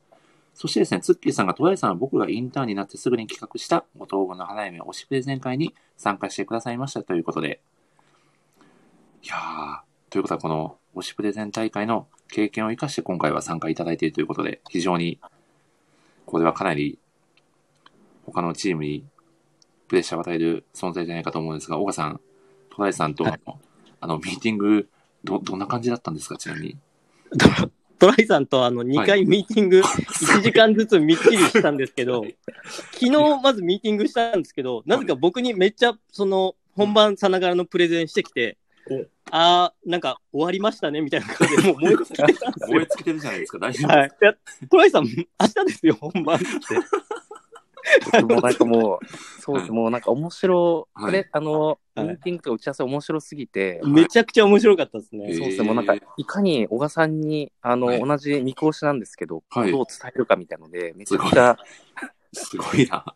いやー、めちゃくちゃ、なんか、ということはもうかなり仕上がってるということですね、お二人の。はい、あの、まあ、前回あの、はい。えっ、と、月さん企画の、あの、五等分の花嫁推しプレゼン大会で、はい。あの、参加させていただいて、僕、はいミク担当だったんですけど、はい。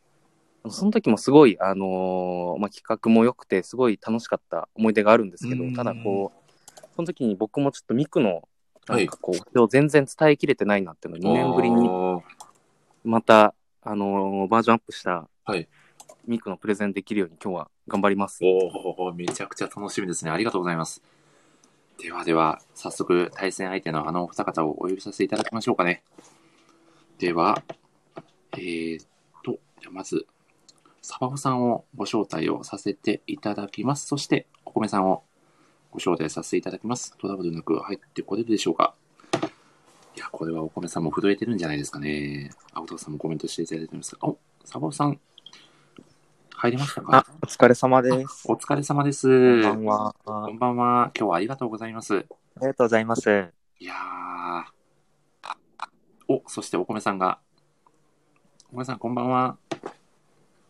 聞こえますか？カレーは飲み物じゃないんですか？完全に、完全に岡さんの悪影響を受けてるじゃないですか、お米さん。かましてきますね。いや、もうすでに戦い始まってますね。打ち合わせにはなかったことですね、これ。いやー、これ本番さながらの異様な空気が流れてますね。やらねば、ややらねばやられると俺俺は 思うん言えてないじゃないですかかなり言えてないですけど、ね、いやー、素晴らしいですね。お米さん、サババさんチーム、チームいつきでございます。今日はよろしくお願いします。緊張してます。緊張してます。緊張しますかお願いします。いや、大丈夫ですか？岡さんどうですか？お米さんのカウンターパンチいかがでしたか？いや、本当にもはい。う、いや、面白すぎますね、お米さん。でも、泣いたことがないというお米さんを今日任せて泣かせるつもりなんで。おー、これはバチバチですね。一回戦に、第二試合はもう喧嘩ですね、これは。いやー、すごい戦いが始まりそうですね。お、ではですね、サボプさんは今回、ムシラジオ初登場ということで、簡単に自己紹介いただければと思います。お願いします。はい、えっと、あるのライターをしております、サバオと言います。えっと、そうですね、僕もあの、全然あの違う名前のアカウント名というの時に、はい。ツッキーさんの五等分の花嫁の推しプレゼン会に行かせていただいて、その頃あの、市川で出てたんですけど、今回はいは、月でちょっと参加させていただきます。よろしくお願いします。よろしくお願いします。いやー、これはですね、例えるならばお米さんとサバワさんということで、朝の定食タッグということで、かなり最強の組み合わせなんじゃないかなと思いますが。はい。あ、サバワさん、僕、鉄それですねそうなんですね。それが言いたいだけでサバワさんで登場してくださいとお願いをしてしまいました。なるほど。大丈夫です。大丈夫ですか？ずっと、ずっと思ったんですけど、あの、はいアカウント、写真、サバじゃなくてエイですよね。あ、本当だ。そうなんですよ。は反則じゃないですか、これ、これはやばいです水よ。族館にサバちょっとはいないんですよね、なんか。そこですか。これちょっと、チームミクにちょっと、今のところ、リスナーの皆さんは、票が流れてしまう可能性がありますね。まずいなこれはまずいですね。ということで、早速ですね、えー、皆様準備はよろしいでしょうか？早速、1回戦第2試合を始めさせていただこうかと思いますが、岡さんいけますか？はい、大丈夫です。かしこまりました。ではですね、じゃあ今回は、えー初登場のトライさんに先行後攻を決める権利をお与えしようかと思います。トライさん、いかがいたしますか？あ、まあ、先手必勝ということで、先行から行かせてもらいます。かしこまりました。そして大好物さんがお腹空いてきたと、サバオさんとお米さんタッグでお腹空いてきたということですね。これはどうなってしまうのか。ということで、えー、トライさん、じゃあ先行でよろしいですね？はい。かしこまりました。では、チームミックから先行ということで、まあ、持ち時間最大20分で今からお願いいたします。はい。では、岡さんどうぞ。お渡しします。トライさん、お願いします。はい。えっ、と、先方僕が行くので、えっ、と、先に、えっ、と、ミクのプレゼンの方をさせていただきます。はい。えっ、と、今回伝え伝えたいテーマとしては、実は、はミクって、すごい軍師タイプであの有名な戦国武将と意外な共通点があるっていうことを今日お伝えしたいと思います。で、この作品を、まあ、知らない方にちょっとミクの説明をすると、まあごえーとまあ、5人の中の、まあ、三女なんですけども、あのー自分に自信が持てない。うんでも、その、風太郎に好きになってもらいたいっていうところで一途にもう努力しているって、そんなキャラクターなんですけども、うんうん実はそのね、あの、軍師に全然見えないんですよね。これは読んでもらってる方はわかると思うんですけど、けど、紐解いていくと、実は軍師として戦略的に風太郎を、えっと攻略しています。でうんじゃあ、最初にもう言っちゃうんですけど、どんな戦国武将と似てるのかっていうと、それは、あの、有名な武田信玄です。武田信玄。信玄。武田信玄ってあの、実は、あの、ミクもすごい好きで、待ち受けに、あの、風林火山で書くぐらい好きなんですけども、まあ武田信玄ってどんな人物かっていうと、えっと、山梨県の、まあ、戦国大名で、まあ、風林火山っていうのがすごい有名なね、あの、戦国大名なんですけども、まあ、生涯戦績っていうのが、まあ、72戦で、まあ、3敗しか負けてないんですよね。とんでもなく強いあの武将でしたと。で、ちょっとこう、失礼な話になっちゃうかもしれないんですけど、あまりにもこう強すぎて、あの天下一になったあの徳川家康が、信玄実はすごい大敗を喫してしまったんですよね。で、その時にあまりにもビビりすぎちゃって、もう脱粉して逃げたみたいな、そんな逸話があるぐらい、あの、信玄って強かったんですよね。で、その時に、あの、徳川家康の家臣が、あの、いや、あの、家康さんめちゃくちゃ脱粉してませんでしたみたいな、聞かれた時に、家康は、あの、いや、あれは味噌だみたいな謎の言い訳をするっていうぐらいとんでもなく信玄って強かったんですけど、そんな、あのーバリバリの戦国武将とミクとの共通点って僕は3つあると思います。で1つ目は人間性なんですけども、武田信玄って、あのー人間、武田信玄の人間性を表すエピソードで、まあ、有名な話があるんですけども、その梅の木の話がありますと。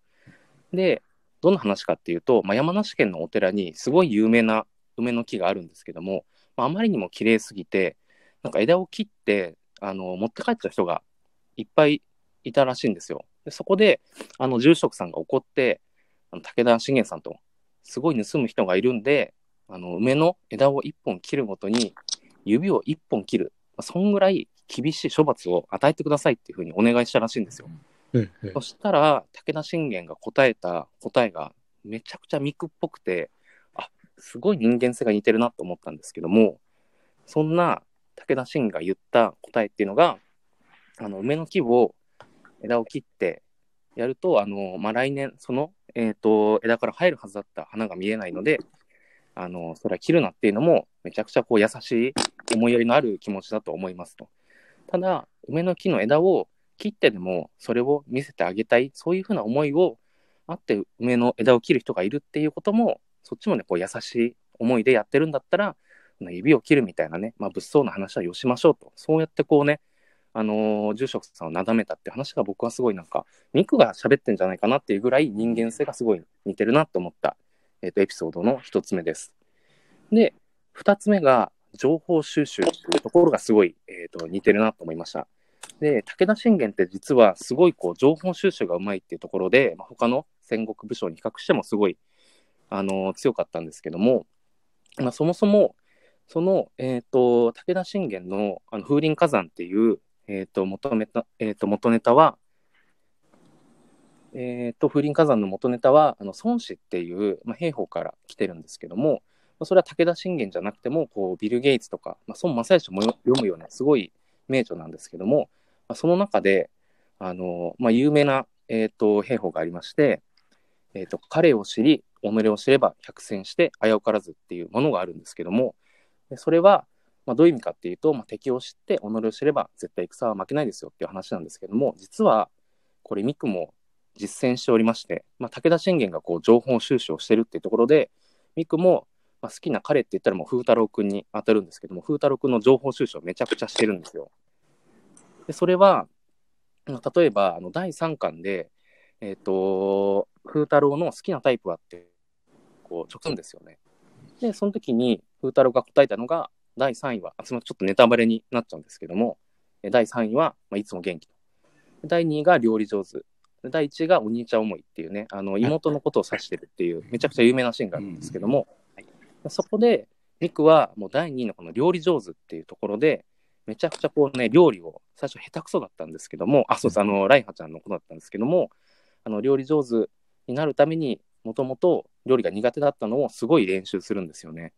で、その情報収集っていうのもすごい、えっ、と、エピソードして興味深いのが、あの、バレンタインデーをあげるときに、もう事前に風太郎の好きな味を把握するべくめちゃくちゃチョコを食べさすんですよ。っていうところも、すごい情報収集力のところであの共通できるテーマだと思います。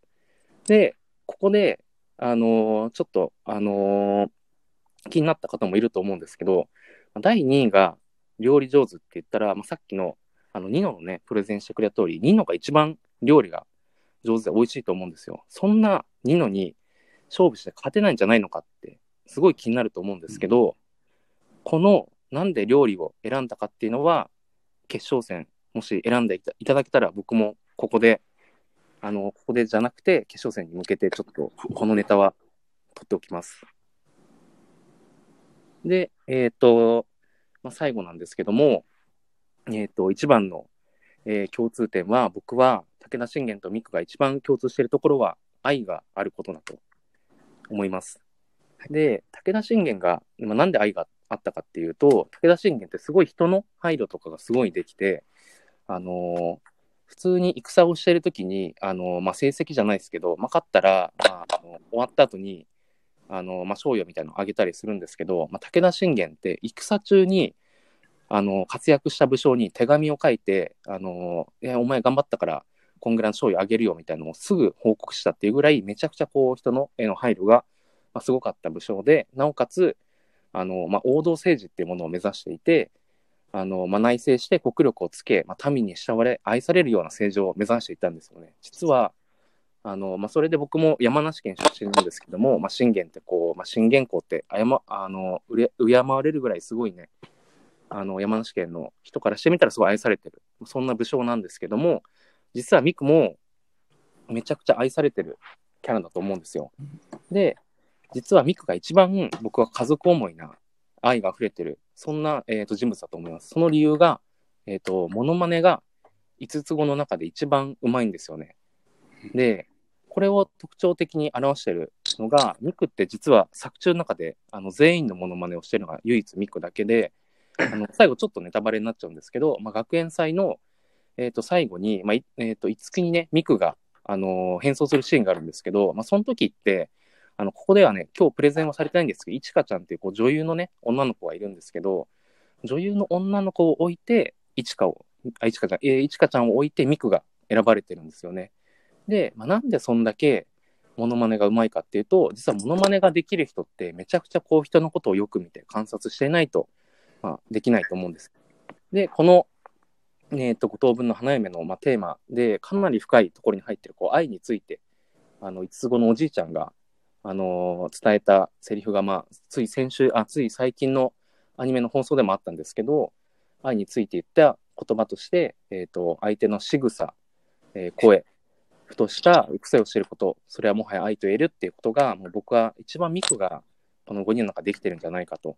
で、なおかつ、だからこそ、まあ、修学旅行編でミクがあのアタックするシーンがあるんですけども、その時、あのーまあ、5人とか、あのー他のね、4人が全員が応援して、まあ、なおかつ、ファンもあの時全員、ミクを応援したと思うんですよ。まあ、そのぐらい愛に溢れている、えーっと、ミクというキャラが僕は、えーっと、すごく信玄に似ていて、なおかつ戦略的だと思いました。えーっと、ありがとうございます。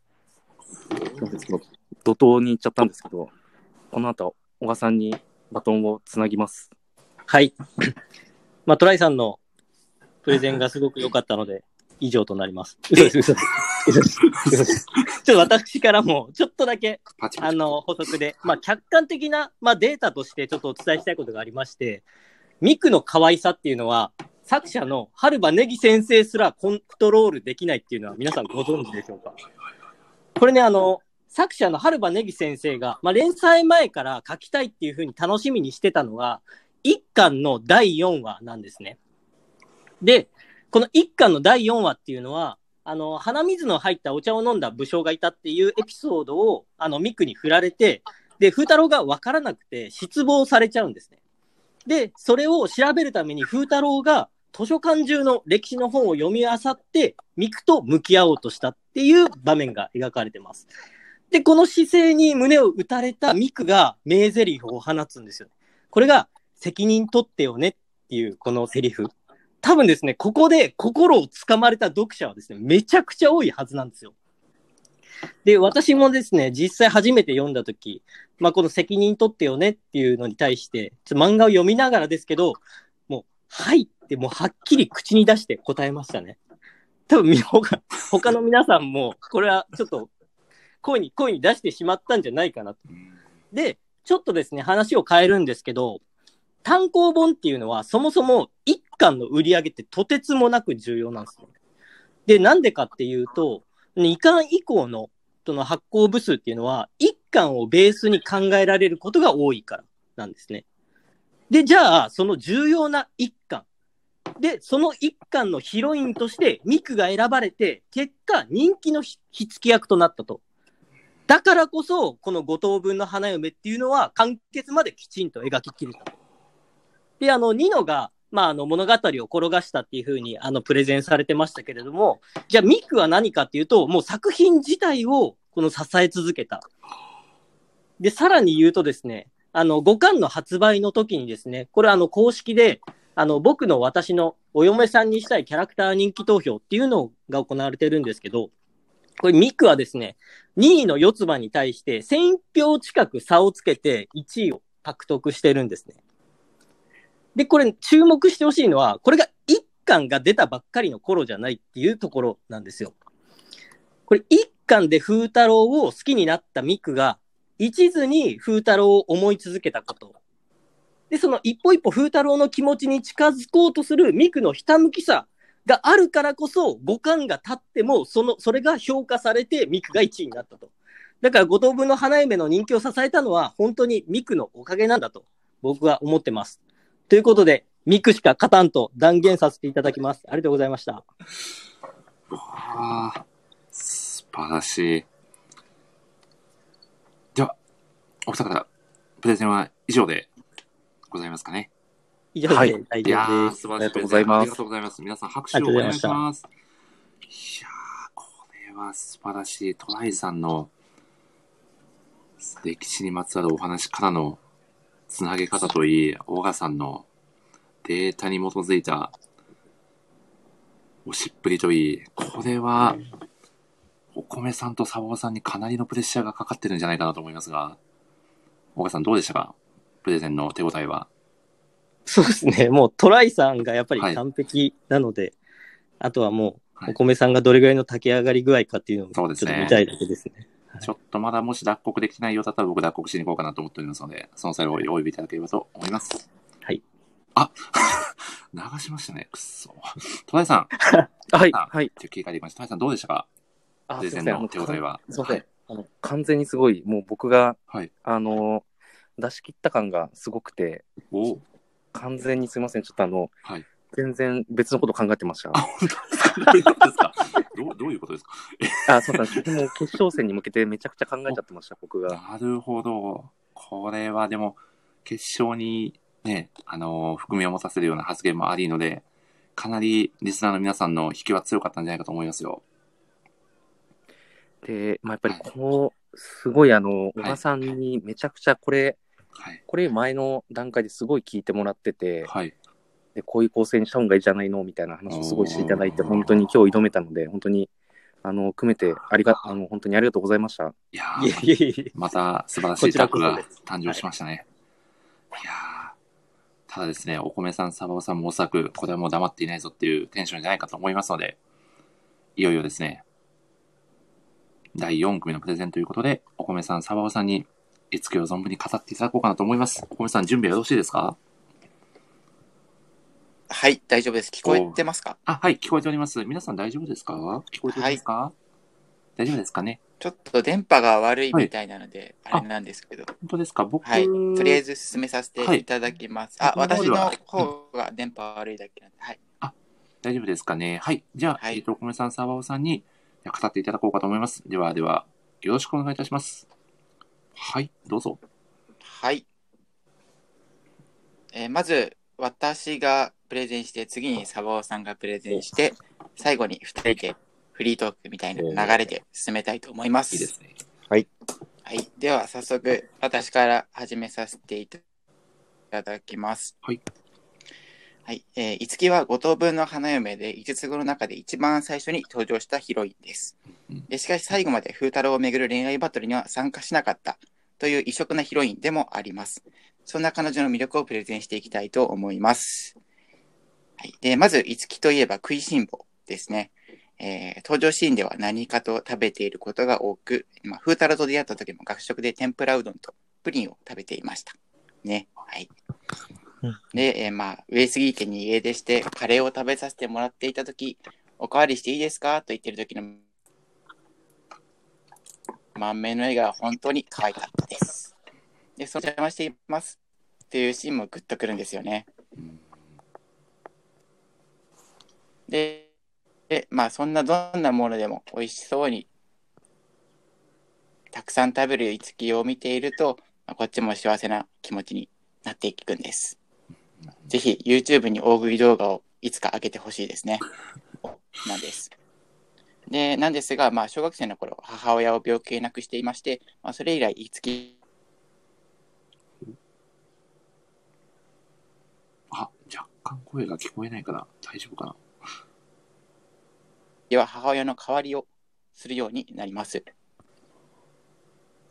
あ、声聞こえないですか今大丈夫。今大丈夫です。あ、ですか、もし聞こえなかったら、サボさん、あの、今大丈夫おっしゃっていただければ、今は大丈夫です。はい。ちょっと10秒ほど戻って喋っていただければと思います。どこからかなどの辺から聞こえて、いつから聞こえていなかったか。はい。お、めちゃくちゃご飯の、ご飯のスタンプが、すごい。えーと、じゃあ、お米さん、仕切り直しでお願いします。じゃはい。お、今聞こえてないかもしれない。あ、今聞こえました。どうでしょう？話していたところから、あ、はい。お願いします。はい。すいません。これは、私次は、まあ、ことちょっとじゃあ、お米さんが戻ってくるまで頑張ります。一回、お米さんじゃあ、あの、サバオさんにバトンタッチして、一回出てもう一回入られます？その方がいいちょっとじゃあ、環境環境をちょっと調整するので、ちょっとお願いします。ごめんなさい。はい。はい。あ、お米米さんが去ってしまいました。図らずもサバオさん2対1になってしまいましたね。すいません、ちょっとだいぶ不利な戦いですね。ちょっとじゃあ、ナイス、インおターブル米さんがということで。戻るまでちょっと僕が繋いで頑張ります。お願いします。はい。えっと、まあ、僕も結構お米さんと、まあ、事前の打ち合わせでも話していたところで、僕がその特に五木で、まあ、すごい魅力的だなと思ってても、はい。五つ子の中で一番子供っぽいところっていうのが、僕はかなり印象に残っていて、まあ、食いしん坊っていうのもまあそうですし、まあ、もちろん末っ子でもありますし、あと、まあ、普段そのすごい真面目な性格ではあるんですけど、よく見ていると、すごいコミカルな表情がものすごく多いキャラクターだなとも思っていて、まあ、ギャグだったり、そのデフォルメされた顔とか、まあもちろんその、さっきのお借りしていいですかって言った満面の笑みもそうなんですけど、ちょっとそのコメディチックな表情もすごく多いキャラクターになっていて、まあ、作品の中でもその、パラパラっとめくっているだけでも、まあ、いつきはよ見ていて楽しいキャラクターだなっていうのはすごくあります。でですね、まあ、子供っぽいからっていうところで、まあ、さっきお米さんが言っていたその恋愛感情にまあ発展することなく終わってしまったっていうのはまああるとは思うんですけど、まあ、だからこそそのなんか無邪気に風太郎の家泊まりに行ってもそこまでその関係性を発展させることなく、まあ、普通にそのある種家族としての仲の良さであの見せられたりとか、あとは、まあ、恋愛感情が全くなかったわけではないと思うんですけど、まあ、その14巻の方でもちょっとあの詳しくはあんまり言わないようにはしますけど14巻の方で、まあ、もしかしたらあったのかもっていうのを本人も自覚しつつも、まあ、結局その行動するまでに残された時間がもう残あのなかったっていうのがあったので、まあ、そういうちょっと他の姉妹に比べて、まあ、スタートが遅いちょっと子供っぽいっていうところが、まあ、良くも悪くも五木の魅力になっているのかなとは思います。はい。あとですね、あの、さっきもお話しした通り、僕はもともと、その、一か推しでずっと生きてきた人間ではあったので、まあ、五木の魅力にどう気づくかっていうのをいろいろすごく頑張ってやっていったところで、まあ、一個その、魅力というか、五等分の花嫁にとって五木ってどういうキャラなんだろうっていうのをすごく考えたんですよね。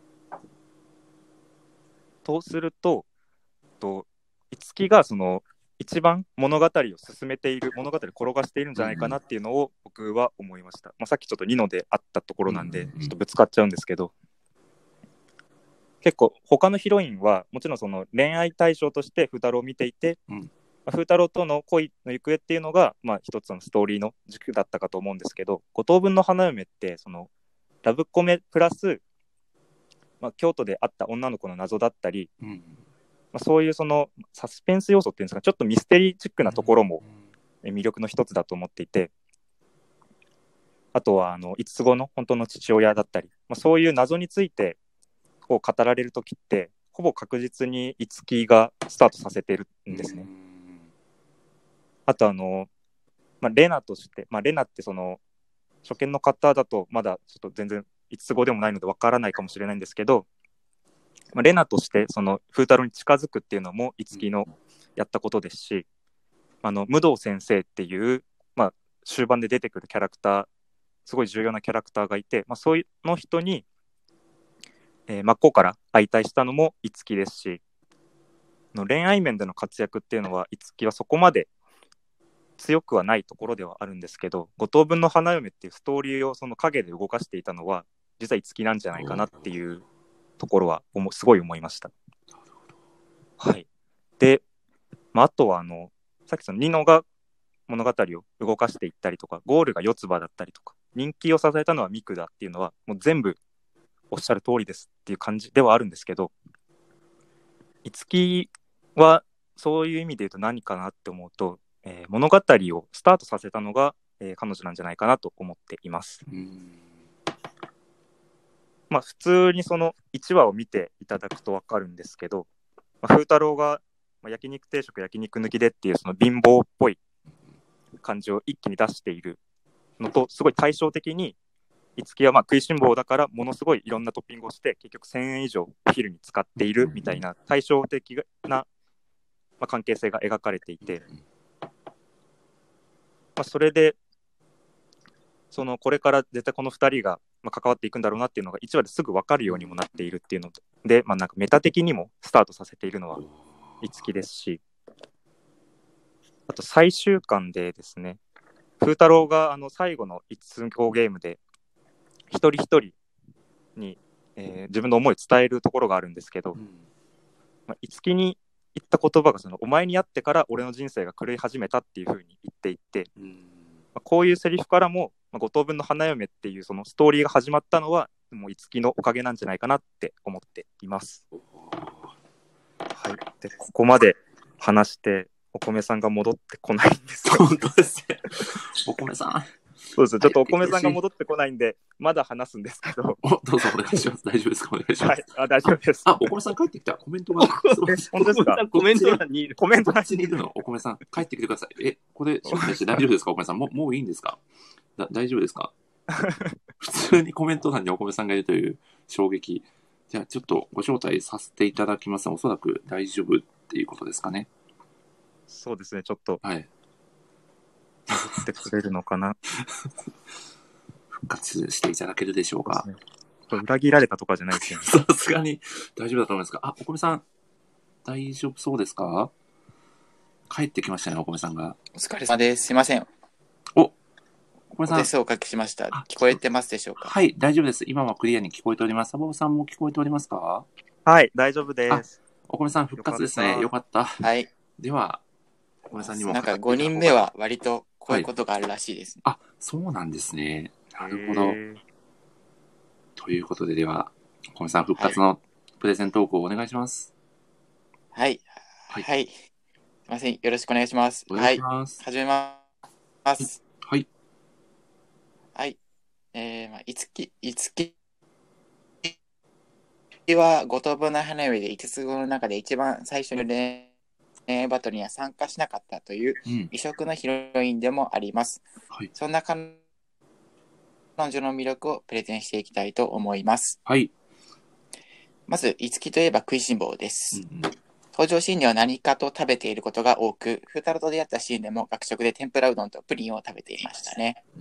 えーまた、えー上杉家に家出してカレーを食べさせてもらっていたとき、おかわりしていいですか？と言っている時の満面の笑顔本当に可愛かったです。その姿を偶然風太郎に見られたいつきが恥ずかしながら、お邪魔していますというシーンもすごいグッとくるんですよね。まあ、そんな、どんなものでも美味しそうにたくさん食べるいつきを見ていると、こっちも幸せな気持ちになってくる気がします。ぜひ YouTube に OV 動画を上げてほしいですね。えーそんな五木なんですが、実は大のお母さん子なんです。まあ、なんですが、まあ、小学校の頃、母親を病気で亡くして以来、えー、五木はずっと母親の代わりになろうとします。まあえーそのことがよく現れているシーンが、期末試験での勉強会で、風太郎の手作りプリントをえー台無しにしたニノを本気で叱るシーンっていうのに現れています。まあ、ここで本気で母親になろうとしているんだな、みたいな姿勢がよくわかりますね。はい。で、まあ、そうやって五木が母親の代わりをするのは、まあ、母親の存在を消したくないという、いじらしい思いが根底にあるのかもしれませんね。はい。で、そんな五五木なんですが、五つ子の中では末っ子で、まあ末っぽいところも意外とあるんです。まあ、例えば、えー最初は風太郎に対して、すごい意地を張っていたりとか、あと年下の来派の前では結構お姉さんぶったりうんとか、うんまあ他には、えーお風呂で一人の時は姉たちの真似の練習をしていたりとか、そういったこともしているんですね。うんまあそんなアンバランスなところが結構可愛いなっていうふうに思います。うんで、まあそんな五木の恋愛に関してなんですが、すごい鈍感でウブなんですね。ミクなあからさまな風太郎への思いに気づかなかったり、まあ姉たちが繰り広げる恋愛バトルに圧倒されっぱなしだったりとか、まあそれでも恋愛バトルに全然ついていけないっていう感じなんですね。まあただこれっていうのはやっぱ結婚に失敗した母が言った、ここの人はもっと見極めて選ばないといけません。ということが頭頭に残っているからこその無意識の鈍感かもしれません。うんうんで、まあ、そんな風太郎、あそんな五木なんですが、まあ、風太郎との関係性で言うと、えまあ、出会いは最悪、お互い不器用で意地っぱりなところが災いして、初めはぶつかっていてばかり。しかし、様々な困難を共に乗り越えていくうちに、徐々に信頼関係を築いていくっていう、まさにラブコメの王道パターンな展開にに。なっていくんですうね。んうんで、また、五木は風太郎の家族と仲良して、五つ子の中で唯一、上杉家も入ったことがあり、さらには泊まったことすらあるっていう、風太郎にとっては一番五つ子の中で距離が近い存在と言えるかもしれません。確かに。まあ、また、えーまあ、い五木、えー、風太郎の教えを一番受けているのは五木ですし、まあ、自信を持てなかった先生になるという五木の夢を後押してくれたのも風太郎っていうように、まあ、恋愛に発展する満載な五木だったんですが、結局物語の中では、まあ、えー風太郎を好きになるということはありませんでした。まあ、この結末を見たとき、この恋愛がもっとゆっくりじっくり進んでいったら、いつもそばにいるのが当たり前な幼馴染ヒロミみたいになったのかもしれないなということを思わず想像してしまいました。いつきはそんないろいろな意図を想像する余地があるところが魅力のヒロインだと私は思いました。はい、以上です。おお、ありがとうございますありが。とうございます。いやー。途中、その回線があった中で、素晴らしいプレゼン、ありがとうございます、岡村さん。いやはい、で、ここからフリートーク。ー。お、フリー時ト間ありますか僕はもうあのしっかりとプレゼンしたので。フリートークは本当に何もいいいですか？大丈夫ですか？あ、どうぞあどうぞ。大丈夫です。大丈夫ですよ。はい。でサバオさん、実はあの、サバオさんが何話すかってっていうのと、私が話すかっていうので、お互いにそんなに知らないっていう状況だったんですよ。そうそうですね打ち合わせをしっかりと やりきれてないんですけど、そこは本当ミックチームとだいぶ対照的なところで。で、あの、なんかすごい新鮮な気持ちでサバオさんのプレゼン聞こうと思ったら、電波悪くて全然聞けなかったっていう、ここはアーカイブで。そうですね。そう、アーカイブで。うんで、なサバオさんなんかありますか？聞きたいことみたいな。あそうですね。でも僕もそのお米さんのプレゼンでやっぱり、風太郎との関係性がやっぱり一番その教師と生徒だなっていうのは、もうものすごい思っていて。そうなんですよね。もうそそれ以上にはなってないんですよね、結局う最後のそう最後。そうなんですよ。ただ、まあ、その関係あんだけ要素がいいですよね。そうなんですよ。まあ、うんそれもいいんですけど、いつ恋愛になるんだ、恋愛になるんだっていうのをすごい心待ちにしてたんですよね。でも、ああいう結末ってう。いうんので、なんか、不完全燃焼感があるんですよ、まあそうですねそう。で、それがあるせいですごい、あの、完結した後でも、あの、いつきっていうヒロインは何だったんだろうっていう、すごい引っかかりがすごいんですよ。ああ、なるほど。確かに。あただ、いあ、つきがいつきだけ、なんか、恋愛するし、そう。はい。そうですね。いつき恋愛ではないところがやっぱ多いですし。あとあの、一番最初に。風太郎に勉強教えてくださいって言ったのもいつきですもんね。うん。そうなんですよね。やっぱその、サボさんがおっしゃってた物語を始めるっていうのはまさにそれですもんね。そうです、そうです。そっからか、うん、そうですよね。ちなみにその、いつきのこの勉強教えてくださいよって1話で言うシーンがあるんですけど、まあ、これもあの、14話で全部回収される重要な伏線なので、本当に未。読の方は伏線、ですね、この1話の勉強教えてくださいよっていうセリフを覚えて読んでいただいて、まあ、すでに読んでる方もちょっともう一回1巻と14巻読み返してもらうとだいぶ気づきが多いんじゃないかなとは思います。あの、めちゃくちゃ綺麗ですね、あれ。いや、そうなんですよ。いつきが一番なんか物語のキャラクターとして完成されてる感があります。うんそうね。あれ、あの、あれ、私はあの、最終話でいいと思いました、あれも。確かに、いや、そうなんですよ。本当にあれが最終話でいいぐらい綺麗五木が広いんだったら、あれが、あの、本当に、オーバー、あの、最初のシーンがオーバーラップして、あの、すごい、うん、ちょっと言葉で言い合わせないんですけど、うんまあでもそうですよ。そう情景がガーって流れてくるのとめちゃくちゃいいシーンですよ、アニメ。でちゃんと見たいんですよね。うん。そうなんですよね。あうんうんうんー、今流れてる、放送中でしたっけ？今アニメやってますよ。えー、あれ？あマジっすか？どこまでうんい。やー、見てないな。ちょっとこれアニメ見てないのはちょっともしかしたらマイナスになっちゃうかもしれない。これでちょっと切りたい。いや、あの、漫画で、はいはい。わかりました。切りますかね。はい。ありがとうございました。はい。はい。ちょっと以上です僕らも、あと、ミクとの関係性もやっぱり僕も調べてて、まあ、ミックの関係性、はい。はい。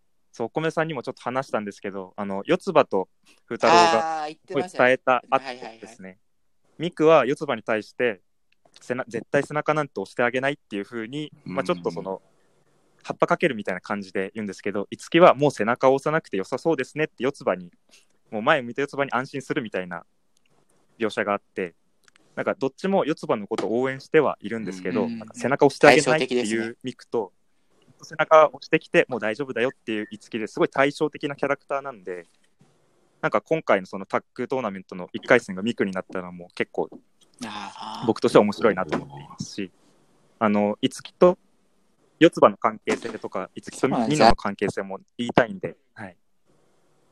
あー。確かに。ああんまり絡みなさそうな感じですもんね、いつきとミクって。あそうなんですよね。ここで、はい。関係性があるってなったら、すごい面白い面白いなって思って。やっぱ見見れるところすごい多いんだよっていうのを確かにちょっとてました思いました。確かにな。そうですね。うんちょっとニノとミクの、はいそんなニノ感じでといつきの関係性もちょっとそろそろ5分経つんで伝えたいので、はい。こんなところです。ぜひとも、よろしくお願いします。よろしくお願いします。あ、そうです。アゴタフさん、一番周りを見てたかもしれないは本当にそうだと思います。はい。以上です。はい。あ、周りしか見てなかったのかもしれないですね。はああ、確かに。かもしれないで。すね。では、おこさん、以上でよろしいでしょうか？そろそろ20分。はい。でごありがとうございます。サバさん、おこさん、ありがとうございい。大丈ました。夫です。ありがとうございました。いやー、皆さん拍手していただいてあありりがとうございまます。した。いやー、素敵なプレゼン、ありがとうございます。確かになんかいろんな、もしも想定させてくれる新感覚のヒロインだなっていうのを改めて思いましたね。いやー、素敵なプレゼンでしたね。拍手がもう鳴りやまないですね、サバさん、これ。ありがとうございます。すごいなでは、小川さんと戸田井さんにも、では戻ってきていただきましょうか。あ戻りました。おあ疲れ様でした。や、皆さん、えー、プレゼンありがとうございました。戸田井さんは戻ってこれそうですか？大丈夫ですか？あ、戸田井さん帰帰っちゃ帰っちゃったかな？5人、5人、5人目のはい。呪いですね。なるほど。また異世界転生のフラグが立っちゃうかもしれない。お米さんがコメント欄にいたの面白すぎたんですけどいや、。本当ですね。なぜ、なぜ、戻ってきたことを言ってくれなかったのと思って。あ とトライさん、あの、はい多分画面タップして、はい。えっ、と、左の、の方にいつ入ればいいのかスなタンプとか押すやつの左の方に、マイクのマークが、あ、どうでしょう。一回マイクをタップしていただければそうですね。ごめんなさい、ごめんなさい。大丈夫かな？いやー。いや、2試合目も素晴らしい勝負でしたね。宮尾さんもおっしゃっていただいておりますが。お、トライさん、一旦入り直しますということで。かしこました。もう一回トライしていただければと思います。これ一回トライさん終了させてもらっても、あ、去ってしまいましたね。またもう一度入り直していただければと思います。いやー、お米さんどうでしたか？このプレゼン、手応えはいかがでしょうか？ちょっとなんか、完成度が、ミク高すぎませんか、ちょっと。クレクレームですか？クレームです。正正式なクレームがまさん届いてますけど。いびっくり。やいやいや、びっくり僕はでも正直は、入りから、いつきってあんまり恋愛に関わってこないじゃないですか。それなのに、お米さんとサバオさんがそうなんですごい、いや、はい、プレゼンで、なんかうん引き込まれるような感じで、僕はなんかこんな感じになるとは思ってなかったです、逆に。でも、いつきって、そうですね、一番なんか語るのが難しいヒロインなんじゃないかなと思っていたので、うん。お米さんとサボさんがあそこまで語られているのを聞いてて、い。やなんいや、本当かにお二人のすごい考察がすごいなと思って、かなり皆さんも楽しんでいただけたんじゃないかなと。サバオさんが何語ってなのか気になりますね。それは、後ほどアーカイブで。これはそうですね、後で。聞いてい。ただければと思います。あー。これは、相手にクレームを直接言うお米さんと、澤部さんがおっしゃっておりますね。戦いはね、まだまだ続いておりますからね。お母さん、結構練習しましたよね、これ。僕ですか？僕あんましてなくて、逆にトライさんが僕が聞いてたよりも、はいもうめちゃくちゃ上手くなってるんで、完成めち度すごゃくちゃすぎましたね。練習したと思いますよ。本当に。えーはいや、僕だけしか、ちょっとその努力を味わえてないんですけど。いやー、すごいな。その、その光景もなんかアーカイブで聞きたかったですよ、僕は。練習の光景も。ビフォーアフター、ビフォーアフター。本当にね、だんだん完成度が上がっていくトライさんのプレゼンをちょっと見たい気持ちもありましたね。えーそうなんです。スタンド FM なのに資料を用意してましたよ、えパーすごい、いやー、すごいガチだな。、ガチだ。はいこれはすごい。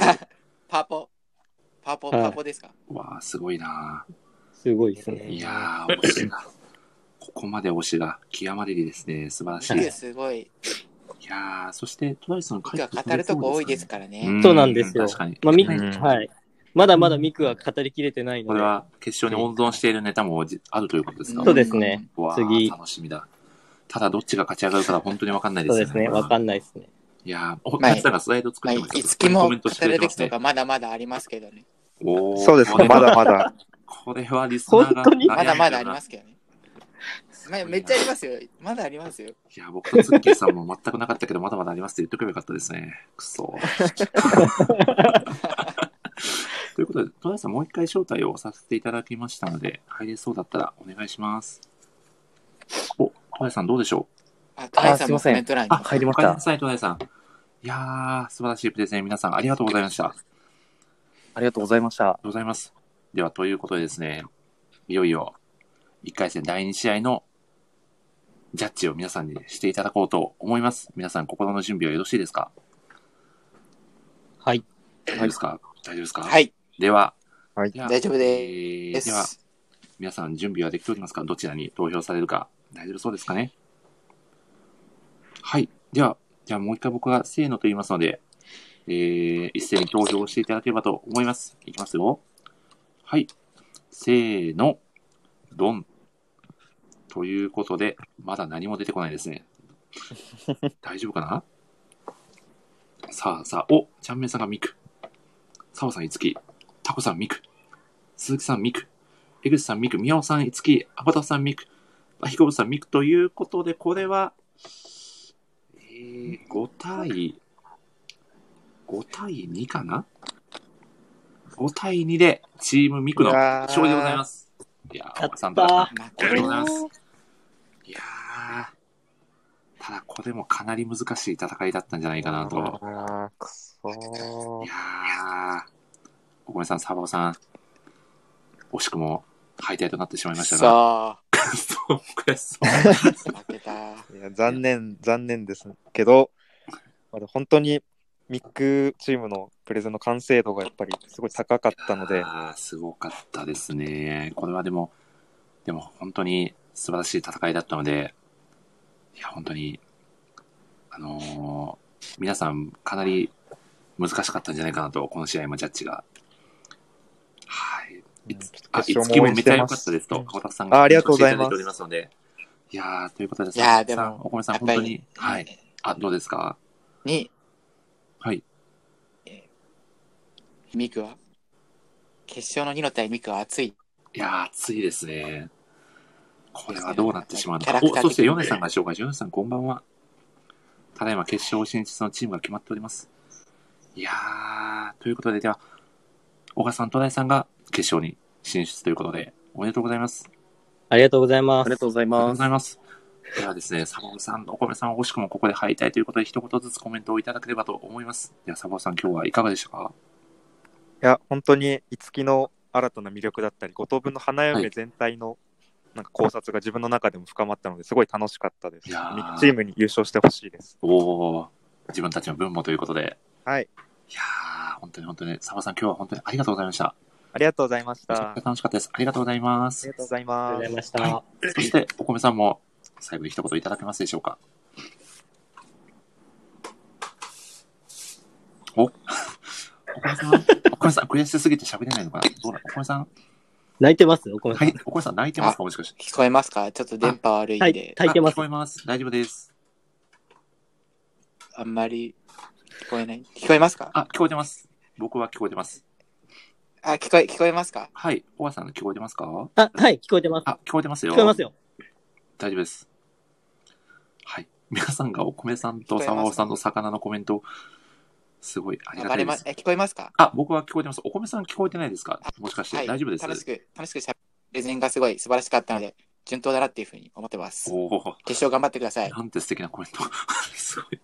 ありがとうございます。いやー、戸田さん、小川さんにバトンを渡したということで、お二人には決勝も頑張っていただければと思います。ありがといううことで、とございまでは、お米さん、この後は？あ、、今、いはい。あ、今今の聞こえてなかっいや、聞こえてました？ど、ど、今のってどこですか？えーと、あ、サボさん聞こえてましたよということで大丈夫そうですよ、皆さん。とところどころ聞こえなかった。多分聞こえてたと思うんです。大丈夫だと思います。大丈夫ですか？た。ああ、大丈夫です。はい。大丈夫ですか？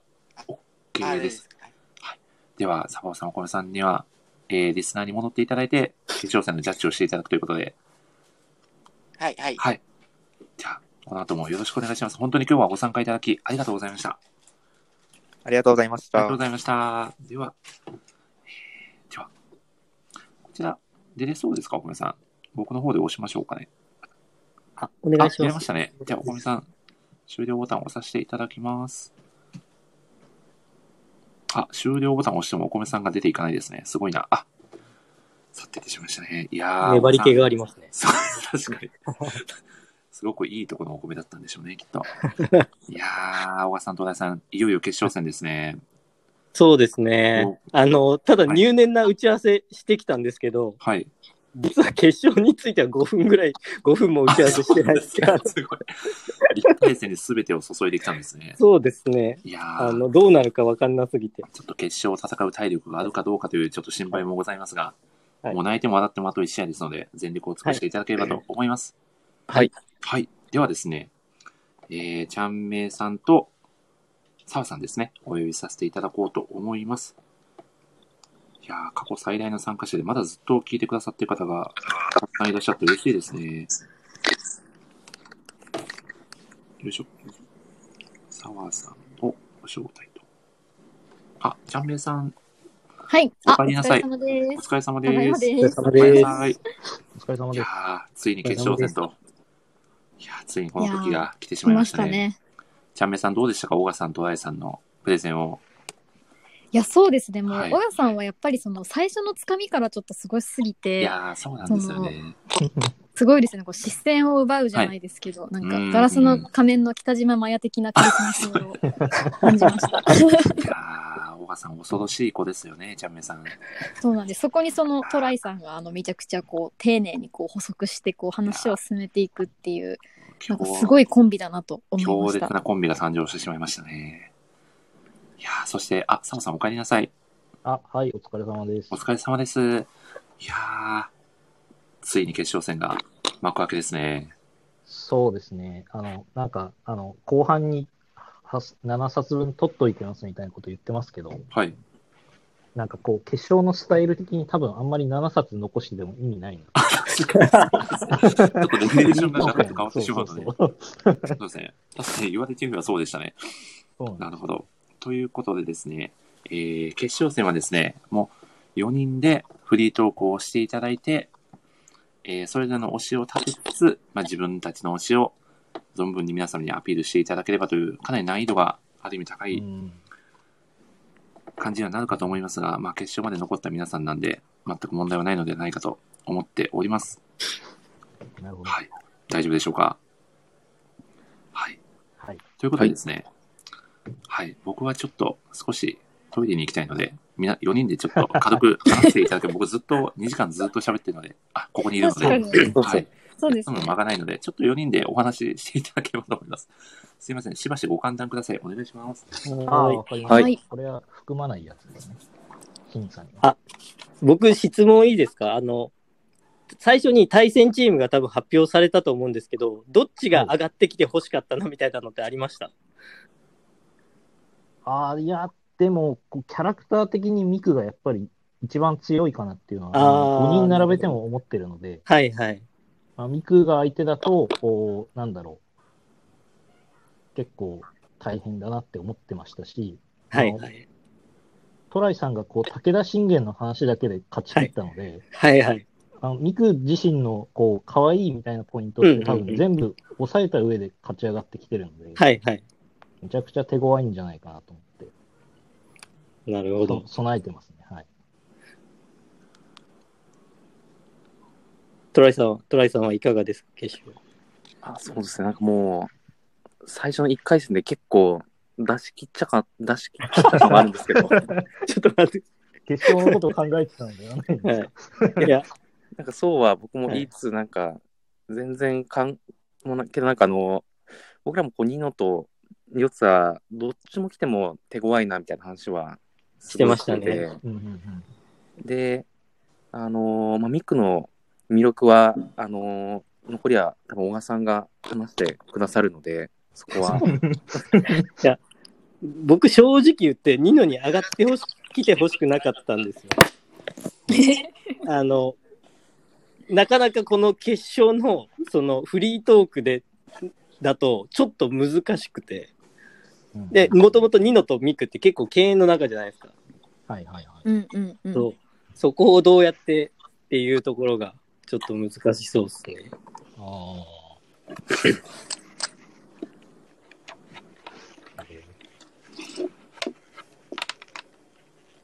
でも、すご、すごかったですね。ニ ニノも。いつきのプレゼンもさ、さ、さすがでした。あ。うん。五木も良かったですね。四つ葉も良かったし。うーん。結構でもめ、すごくないですか？だって、まあ、もうネタバレしてたからあれですけど、四つ葉っていわゆる選ばれたヒロインが今落ちて、選ばれてないヒロインが今戦ってるっていう新しい展開を迎えてるので、確かに新しいですね。うんうん。すごい。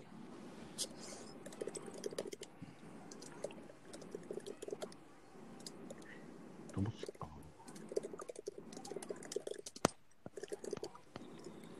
これトライだ勝ち勝ち決まるんですかね、このフリートークで。よくわかんなくなってるんですけどね。これちょっとむずいっすよね。本当にむずい。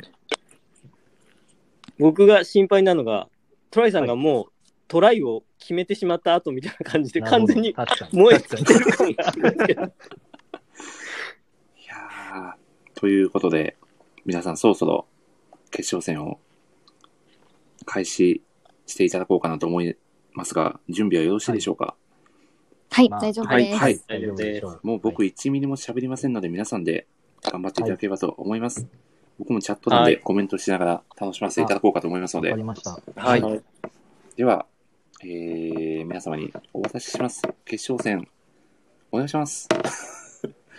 パチパチパチということで、皆さん盛り上げていただければと。そうですね。どうしましょうか。うんフリートークなので、はいはい。どうしようかな。はいじゃあ澤さん、我らから先に行きますか。どうぞどうぞ。そうですね。まあなんかお互いにこう、一番このシーン好きみたいなのがもしあれば、なんか、激推ししてもらえればなと思うんですけど。ああー、わかりました。えっとまあ、2のチームでこうさっきあの後半の魅力を封印してたので、まあはい後半のところだとやっぱりこの8巻の1話のこう告白が聞こえなかったからもう一回するみたいなのって、はい結構なんかこう、なんだろう、まあ、ラブコメ作品に対するカウンターにもなってるかみたいな、なんかこううん。聞こえなかったらまあ、もう何巻か置いてもう一回みたいなのがあると思うんですけど、うん。次の話でやっちゃうみたいな。しかもそこが全体の折り返しだしっていうのがやっぱりなんていうか、なんだろう、ニノがどうこうとかじゃなくて、なんか作品としてなんかやっぱりすごいなと思って、あの引きでなんか聞こえなかったからいいわってならずにもう一回言っちゃうみたいなのとかもあるし、あとやっぱりこう、あれですね、まあ、あの、ミクとの関係のところだと、あの、うんもう告白とかいいわって、あの、修学旅行でなっちゃった時に、はい。あの、ニノが背中を押してあげて、うんうん。あの、五つ子なんだから、こう、自分だけが可愛いわけじゃなくて、ミクも可愛いに決まってるみたいなところが、やっぱりなんていうか、まあ、あの、姉妹思いっていうところも含めて、うんめちゃくちゃいいシーンだなっていうのもありますし、はい。あとまあ、地味に好きなシーンだと、こう、なんかあの、たこ焼きいいんじゃないって最初に言っちゃったから、こう、ずっと男子のたこ焼きチームの面倒を見るみたいなのってなんか、ああんまりなんていうか、なんだろう。あんまりないかなっていうか、うそれ。でなんか女子に、女子に嫌われてもやり通すみたいな。で、なんか陰口とかも言われるけど別にいいわ、みたいなのとかって、なんかやっぱり強いキャラクターだなって感じはうしまねん。確かに。うんなんかその辺を読み返して、ちょっと後半は押したくなりましたね、僕は。あ。うんうんうんうん。なるほど、なるほど。ねうんあとはその2の、まあもちろんミクにも共通すると思うんですけど、まあはい我々、その選ばれなかったものたちを推しているじゃないですか。はい。はい。で、まあその後半っていうところで言うと、まあ特にニノに関して言うと、その選ばれなかった者たちの振る舞いというか、うん。どんなアクションを起こしたのかっていうところに結構注目していただきたいなと思っています。うんで、これはちょっとさっき澤さんとも、あの、打ち合わせというか、DM で、だよねって話で盛り上がったんですけれども、はい。実はそのニノって、風太郎に選ばれなかったけれども、なんとその小賀さん、トライさんの推しであるミクにすごく素敵な言葉を投げかけているんですよね。はい。それが、あの、最後に、その、ミクに対して、まあ、その、他の双子たちも可愛いけれども、その、あんたも可愛いに決まってんじゃんって、こう、奥手なミクに対して言うシーンがあるんですけれども、はいまあその五つ子たちを誇りに思っている気持ちが強いこう2のゆえのなんかそういった励まし方なんじゃないかなと思っていてこう散ってったもののなんかこう強さっていうのを結構垣間見てそのシーンが結構好きですね。うーん、いいシーンですね。結構ニノってやっぱり普段が強くなんか当たってるやっぱ印象があるけど、まあ家族愛が本当に強くて、なんか人を愛することに、愛する、愛すればすごい深いっていう感じがすごく、うん、していて、うんうんそれがニノの魅力でもあるのかなっていうのは思いますね。で、え、ミクチームの好きなシーンを言いますか？はい。トラ、トライ、トライさんいかがですか？好きなシーン。じゃあ先に僕から行かせてもらいます。どうぞどうぞ。で、な僕が、あのーやっぱり、あのーまあ、好きなところにもなるんですけど、はいあのーまあ、最近ちょっとニノ、もう僕もすごい好きで、うん。あのニノって、多分戦国武将で例えると僕、上杉謙信みたいなキ ャなるほどラだな。と思ってて、はい。あの、まさきさんもちゃんめさんも言ってたんですけど、その、ふあの、あの、ミクがすごい、あの、しえっ、と、落ち込んでる時に、うん。まあ、押してくれてる、まあ、一言とかも、もう、うん。言ったら僕、敵に塩を送るぐらいの、僕、やっぱすごいなと思って、はい。こう、ライバルなところを、あの、一番、あの、ミクってこう、なんですか、あの、すごいこう自分のせいにし,、ま、しがちなんですけども、そこをこう立ち直らせたりするところであったりとか、あの、まあ、バレンタインデーの時に、はい。チョコレートをうん作るって言ったら、あの一番本当に僕は敵に賞を送るぐらい、なんかこう、まあ、なんていうんですか、ちゃんと、まあ、自分の芯を持ってやってるっていうところが僕はすごいミク、あ、ニノもめちゃくちゃ好きなんですけども、うん。うんで、あさっきあの1回戦で話した、まあ、そんな最、まあ、僕もかなり最強なニノに対して、なんであの、まあ、料理で勝負を選んだかっていうと、うん。あのまあ、事前に言ったその彼を知りっていうところで、風太郎のことをもうもうちょっとよく見ると、実は風太郎って味音痴っていうのを、まあ、うん。序盤から分かってて、はい。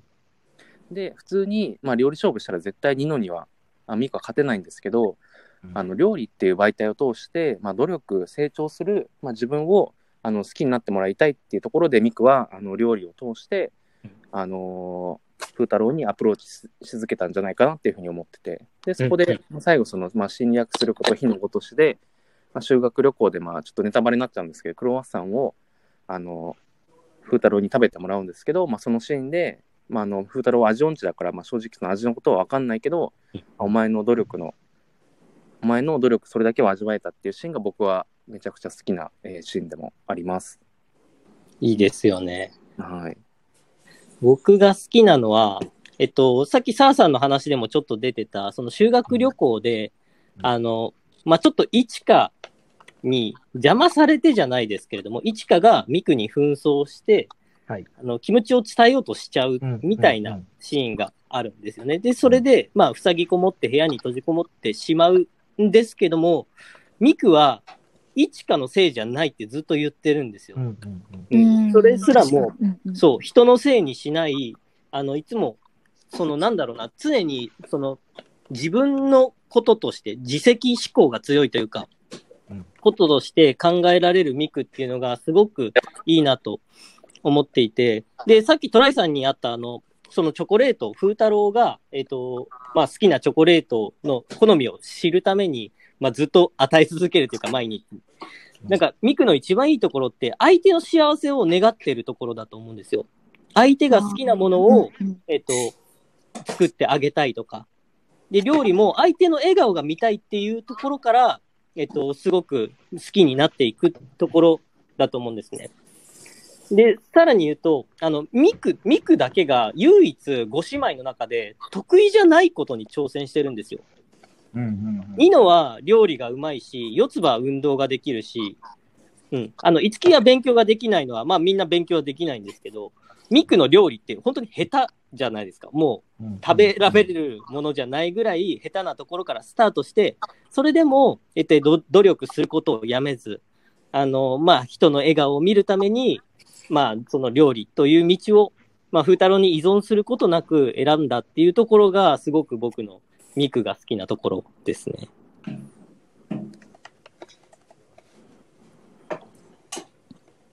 という感じなんですけど、これ、これ、どうすればいいですか？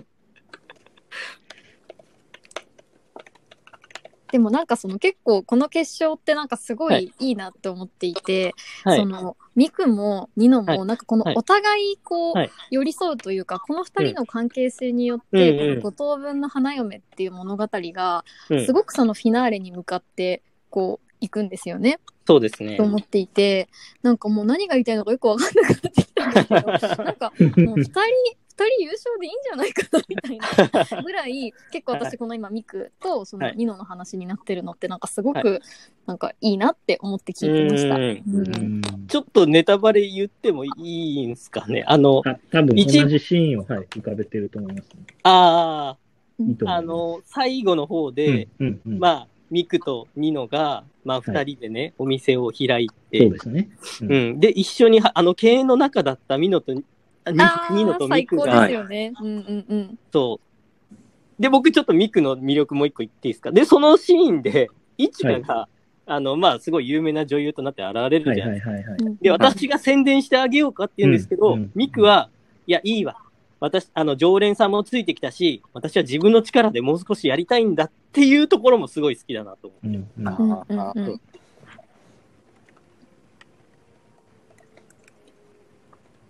でもあの、本当にあの二人が、まあそういう結末を迎えるって多分全然予想できなかったですよね。うんうんいや、うん予想できてなかったですね、本当に。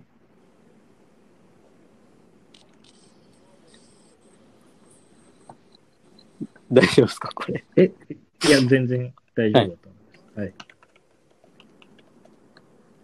あとは、あとはですね、はい。あとは結構なんか、これなんかあんまりニノに偏ったって話でもなくて結構はい。ミクにも共通する話なんですけど、はい。この5人の姉妹の中で、まあ、ミクとニノってはい。キャラが濃いというか、うんあのキャラクターの特徴が結構あるなと思うんですね。はいなんか例えば、あのニノに関してはその風太郎の呼び方が変わるんですよね物語のその最初と、はい。あと終わりで、最初はあんたとかだったんですけど、まあ、はい。だんだん変わって最終的には風君になるみたいな、まあ、はいそういったちょっと特徴があって、物語を読みながらこう楽しめる彼女の変化を楽しめるっていうところもうん。あるんですけど、まあ、一方でそのミクっていうところもだんだんその自分をやっぱ出していくじゃないですか。最初ってやっぱ寡黙な美少女キャラみたいな。でちょっとあうんうん。の歴女、あの歴史が好きみたいな雰囲気があったんですけどだんだんその自分の感情を出していくっていうところで、この新たな魅力がこう発見できるっていうのでなんかうん。読めば読むほど味が出る二大ヒロインだなって思いました。そうですね、本当に。多分読めば、読み返すほどになんかそれぞれのいいところに多分気づけるんじゃないかなってすごい思いますね。うん。で、なんかニノって結構積極的じゃないですか。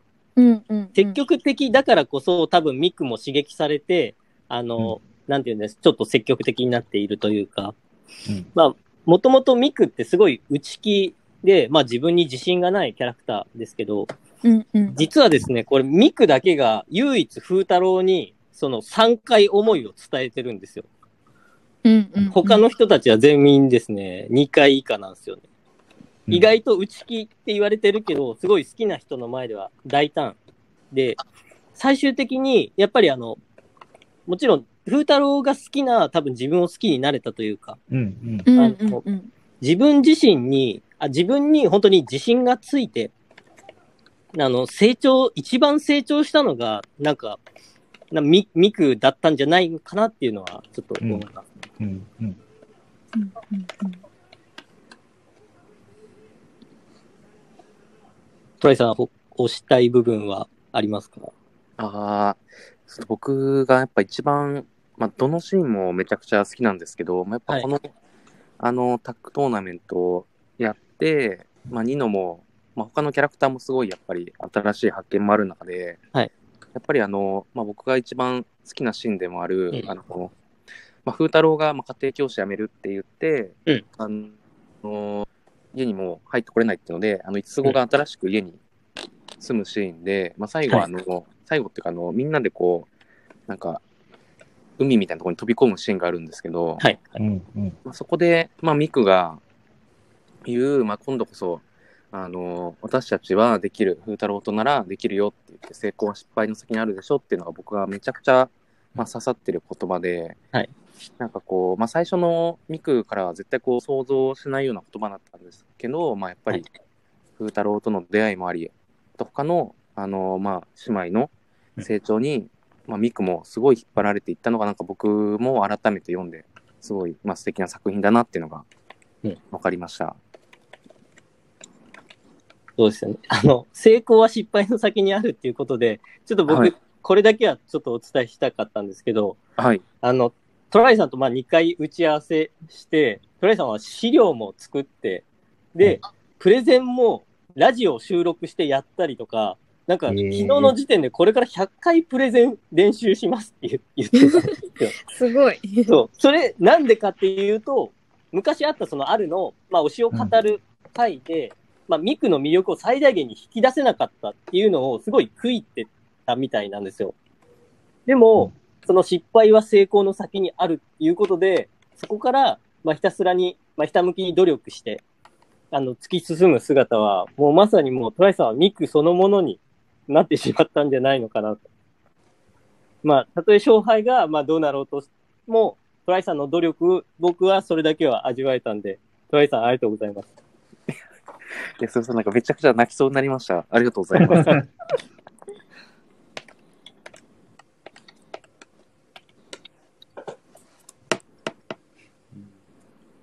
太郎が。まあ、に、に、にをいつから、その、どの辺から好きになったみたいなのってあるんですか？ここで一気になんか惹かれたなみたいなの。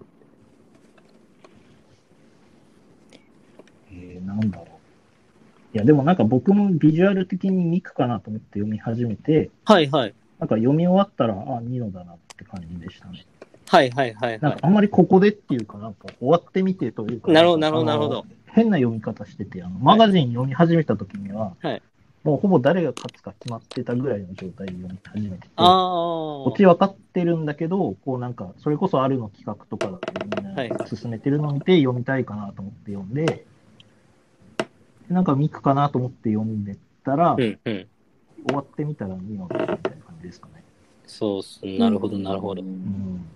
ちゃんめいさんはいかがです私は最初特にあんまり推しとか決めてなくって、かはい。こう見ててで一番やっぱりその目についたというか気になったのがやっぱりそのニノで理由がやっぱり彼女だけがいつまでも風太郎に反発してるっていうところがあったので、はいだからそこにすごく惹かれてじゃないんですけどこう気になって注目していたらやっぱり彼女のいいところばっかりこうなんか気になってしまった目についてしまったみたいなところがあって結果的になんか推しになったって感じですね。なるほど。多分、ごめんなさい。ですよに、二の好きの方、多分物語を全体通して、なんかニノが好きになったっていう感じが多分多いですよ。うんうんうん。これ、これ聞いていいかどうかわかんないですけど、はい特に、特にさ、澤さん。まあ、はい五等分の花嫁って、まあ、花嫁を、まあ、選ぶというか、最終的に選ばれる作品じゃないですか。はい。じゃあ、ニノと、まあ、これは結婚、花嫁に選んでもいいなっていうことです。澤さん自身が。あ、僕がってことですか？そう、そう、そう。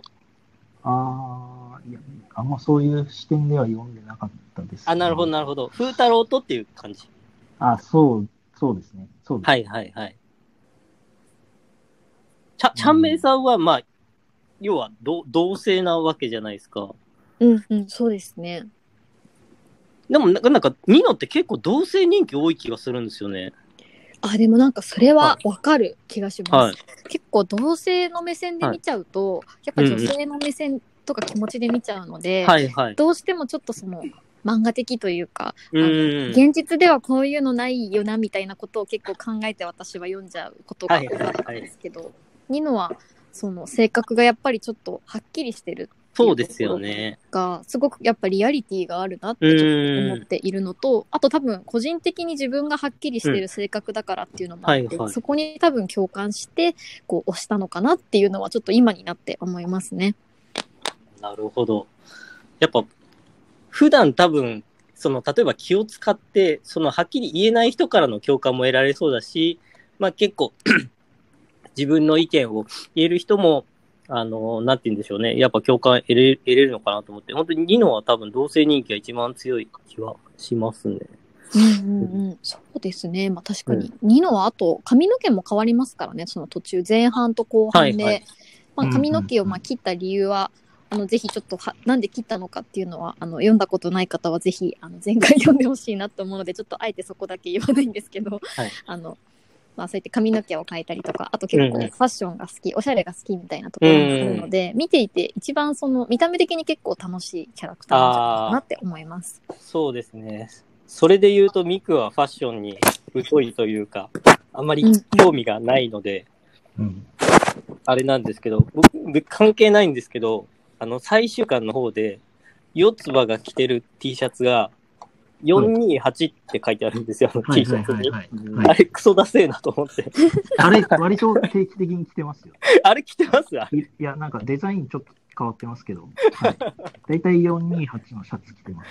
あれ、あれちょっと気になったんですよね、僕。はい。これミクよりも実はっていう感じなんじゃないかなと思って。うんうんでもなんかミクはそのヘッドホンをこう、はい。実は聞いてたり外してたりとかで最後は実はつけてなかったりとか、なんかいろいろあってで実は私そのあるの5等分の花嫁の、えっ、となんかクイズ企画みたいなやつあったじゃないですか、はい。はい。なんかあの時にあのミクがヘッドホンを外しているシーはいンみたいな、はいなんかそんなことを考えて呼び返したんですけど、はい。なんかいつどこでヘッドホンを外したのかとかその心境の変化が全然わからなくって、結局クイズにできなかったっていうなんかちょっと後悔があります。ミクってほとんどしてないんですよ。うんうんうん。で、あの、それぞれのキャラクターに応じたものがあるらしくて、例えば1かだったら、あ、なんだったっけな？やべ、忘れちゃった。なんか1、2、3っていう数字があって、で、ミクだったら三角っていうので、あの、ヘッドホンがオーディオテクニカっていうのをあもしてるんですけど、それが三角形。だから、ミクはヘッドホンをしてるんですね。へで、これ実際にあるヘッドホンじゃないらしいんですけど、その、なんか、読者の方がこれが近いんじゃないですかみたいな感じで、うんその、オーディオ、オーディオテクニカのそのヘッドフォンをなんか推したらしくて、それで、そのおヘッドホンが爆爆売れしたらしいですね。うん。いや、それは買っちゃいますよね、確かに。うん確かあ、トライさんなんか持ってませんでしたっけ？あの、ヘッドホン。いや、僕、その時、たまたま、すいません、ビーツの青いやつ買っちゃって、はいはい。オーディオテクニカ買おう、買う前にビーツ買っちゃってて、すいませんはい買え、買えずに、あのー前回の推しプレゼン会、なんかあれですよね。で、ヘッドホンしてましたよね。そうはいですよね。ビビーツで、はい、はい行ってました。もそれはもう、有罪切腹ですね。う、すいません。最後上げようと思ったのに。マイナス。めちゃくちゃ爪が甘かったです、その時。というので、結構でももう多分20分ぐらい経ってますけど、なんか、あれですかね、ひと一人、一人一言ずつぐらい、そうですね、来ましたね。最、最終プレゼンというか、最終の推しを多分、言った方がいいかな。じゃあ、ちゃんめいさんからいいですか？はい、そうですね。私も結構、初戦というか、最初で結構言いたいことを言い尽くしてしまったなとはあるんですけれども、うん、やっぱりなんか彼女の魅力って、その、はっきりした性格っていうところと、まあ、そういうふうにはっきりして強そうに見えて、実はめちゃくちゃ愛に溢れてるっていう、なんかそんな奥が深いキャラクターが、あの、ニノの魅力なんじゃないかなと思います。今日はたくさん語れて楽しかったです。ありがとうございました。ありがとうございますあ。りがとうございます。じゃあ、澤さん、お願いします。はい、あの、決勝行くつもりではいたんですけど、決勝の方はあんまり考えてなくて、こう、良くない出方をしてしまったんですけど。わかります。はいいや、でもなんかあの、まあ、本当に3週ぐらい読んで、うんはい。で、なんかあの、今最後のシーンをパッと見てるんですけど、あの、はい。結婚式で風太郎がちゃん,、ちゃんと振ってあげてるというか、なんか。最後に好きになった分、こう、なんか、最後に振ってあげてるみたいなところも含めて、なんか、うん、もうちょっとこう、後半の魅力は語れるところがあったのかなっていう気はちょっとしているので、はい、また機会があれば、あの、やりたいですし、あの、いちか好きな人、なんでいちかなかったんだろうって思ってると思うので、あのいやもしそうっすよね第2回とかがあったら、はい。あの、いちか好きの人にもぜひ出ていただいて、あの、多分みんな4人のこと今回好きになったと思うので、あの、いろんな推しを語っていただく機会がまたあったらいいかなと思います。ありがとうございます。。はいありがとう。ございます。あ、じゃあ、トライさん、お願いしてもいいですか？はい。えーっと、まあ、僕もすごい、えーっと、ミク、魅力語ってしまったんですけど、まあ、やっぱり、あの、まあ、今回の、えートーナメント通して、もう一回ミクを、まあ、振り返ってみると、まあ、すごい、まあ、成長していく中で、あの、まあ、改めて、まあ、どういうふうに、あの、風太郎に好きになってもらえるかっていうところを考えてやってたんだなっていうのが分かったと同時にも、あの、5つ後のメンバーをもっとこう、よくよく見返してみると、すごい素敵に見えるシーンがたくさんあったので、はい。あの、また、えー作品を、あの、すごく愛せる、あの、機会になったので、本当に、えっ、と、開催ありがとうございました。ありがとうございます。最後僕ですね。一応あの、ミクは、まあ物語の中では選ばれなかったんですけど、まあミクに、まあ魅力がないっていうわけでは決してなくて、多分プレゼン聞いた方はもう全員わかると思うんですけど、それぞれ本当に自分の好きな、あの、推しが見つかる作品ですし、もうそれがこれだ、これぐらいの熱量を持ってみんな語れるぐらい、あの、素敵なヒロインたちが、あの、いっぱいいますので、ぜひ未読の方は、あの、本当に、言葉の花嫁を読んでいただければ、その魅力に気づけると思いますので、あの、本当に今回この回を開いていただいて、森さんありがとうございました。あ、とんでもないです。小川さんありがとうございます。す。はい。素晴ら素晴らしい。すいません、なんか回しみたいなのしちゃいました。いや、素晴らしい MC で僕、そうだ、僕ここの場にいたことを一瞬忘れてました。普通にリスナーとして聞いてました。皆さんのお話を。いやー、本当に素晴らしいトークで、なんだか、もう順番を決めるのが野暮な感じになってしまいましたね。本当に皆さん、なかなかとありがとうございました。いやありがとうございあます。りがとうございました。ありがとうございました。ということでですね、まあ、一応、推しタックトーナメントと銘打っておりましたので、まあ、今いらっしゃってる皆さんに、まあ一応ですね、まあ、ニノが良かった、ミクが良かった、ここはですね、しっかりとコメントをいただければと思いますので、まあ本当はね、全員最高なんですけど、まあ、今回はということで、皆さんコメントをお願いします。では、えー、じゃあ、小川さんに。はい。喋っていただこうかなと。小川さんがドンと言えば、バンとみんなが出してくださったと思いますんで、掛け声をあお願いします。か掛け声を。はい、はい、お願いします。あじゃあ、あ皆さん投投票の準備は？なん、か、用意してますね。もうやります。はい、投票の準備はできたんでしょうか？大丈夫です。え、掛け声を言えばいいんですか？俺が。はい。あの、お好きな掛け声で大丈夫です。オリジナルの掛け声。オリジナルの掛け声の方ですね。はいオ。リジナル掛け声。どっち？どっちかわかんない。もうお任せします。小川さんが正解だと思った方が正解です。では、投票をお願いします。末、はるかた最後までブレないですね。さすが。うーん難しいな。おー、出ました。これは、おお。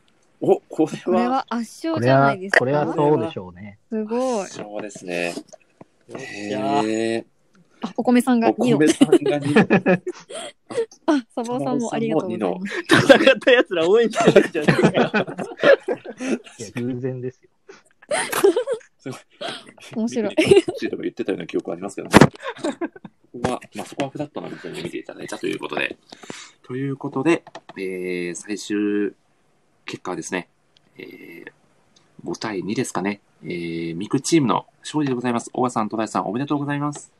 おめでとうございまですとうございありがとうございまます。いやー、素晴らしい戦いでしたね。いや最後、なかなかあのフリートークということで難しかったんじゃないかと思いますが、小川さんしっかり回していただいてありがとうございます。いいいえ、すみません。なんか偉そうになんかやってしまって。いや、ということでですね、第1回、えー、押したくトーナメント、えー、優勝チームは小川さん、戸田さんに決定いたしました。改めまして、拍手を皆さんお願いします。パチパチパチということで、ありがとうございます。江口さんありがとうございます優勝とコメントしていただいております。そうですね。いやー、素晴らしい戦いになりましたね。ということで、ではですね、まずは、チャンメンさんがちょっとお時間がもうギリギリということで、ちょっと一言だけません。いただこうかなと、この全体の今日のイベントを通してコメントいただければと、チャンメンさんからお願いします。ありがとうございます。えっ、と、まず優勝おめでとうございます。おめでとうございます。はいありがとうございます。負けて。はしまったんですけれども、はいあの初戦とあと最後まであのニノの魅力を語ることができて、うんとっても嬉しかったです。おーちょっとあの時間が私のせいで最後なくて駆け足になってしまって本当に申し訳なかったんですけれども、あいえいえすごく楽しかったので、もし2回戦があったらぜひまた参加させてください。この規模で。いやーぜひぜひ、またということで、チャンメンさん、本当に今日はありがとうございます。はい素晴らしいプレゼン聞かせていただいて、森。さんもありがとうございます。いろいろとありがとうござい。いやとんでもないです。ありがとうございます。では、はい。ではちょっと失礼しまあす。はい、チャンメンさん、本当にありがとうございました。はいありがとうございました。ありがとうございました。さようなら。いやー、ということで、いや、いやー、本当に最強タッグでしたね、澤さんとチャンメイさんというのは。強かったっすね。いやー、強かったですね、もう。よかったですね。いやー、ついや、まさか半分残すっていうのは、ちょっともう考えもしなかったんで、ちょっと驚きましたね。全く考えなかったですね。はい。いや、びっくりしましたね。澤さんにはちょっと一言、全体のはい統括総括としていただきたいんですが、今回はいかがでしたか？いや、そうですね。僕、多分こう、なんだろう。この視聴してくれてる方含めて、多分あんまりハマった歴としては浅いと思うんですけど、ただやっぱりなんていうか、こう、ハマってしまうだけの魅力がある作品だなって、あの、一回読むだけで思いますし、やっぱりこう、さっきも言いましたけど、なんでハマったかっていうと、他のライターさんがこう、激推ししてたりするからだっていうのもあると思うんで、本当になんていうか、あの、あるのおかげでハマった作品かなとも思いますので、なんかこういう企画に、まあ代表として出れてすごい良かったなと思いますし、まあ2回目あったら、どうなんですかね、語れるのかどうかわかんないですけど、ただ本当になんていうか、次は本当に、こう5人の中で1番を決めるみたいな風にできたら、企画としてはいいのかなって思うので、まあなんかトーナメントじゃないにしても、こう、5人語って1位を決めるみたいなのをもう一回やってみたらいいのかなとか、あのその時はちょっと違う方のを聞きたいなと思ったりもするので、いいですね。聞く側でまた出れたらなと思います。いやー、でも、実はこれ、澤さんとツイッターの、なんかやりとりで実は、もともとの、そうですね、なんかふわっと僕が言ってしまったような気がしております。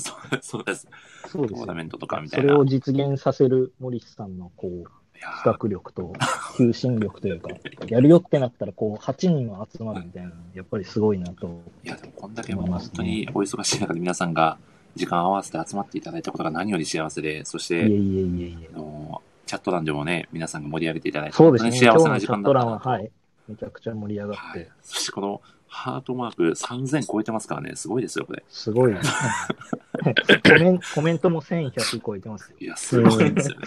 すごいと思います。盛り上がりました。いや、盛り上がりましたね。いや、で、あの、優勝は、はい、本当に、あの、話を回してくださった小川さんと、あと、こう、なんだろう、ラジオ初なのに、こう、トライさんがめちゃくちゃ、こう、準備してきて語るみたいなのが、あの、優勝の要因かなと思いますね。本当に納得、納得しかなかったですね。はい。素晴らしい。澤さん、本当にありがとうございました。いや、ありがとうございます。いやありがとうございます。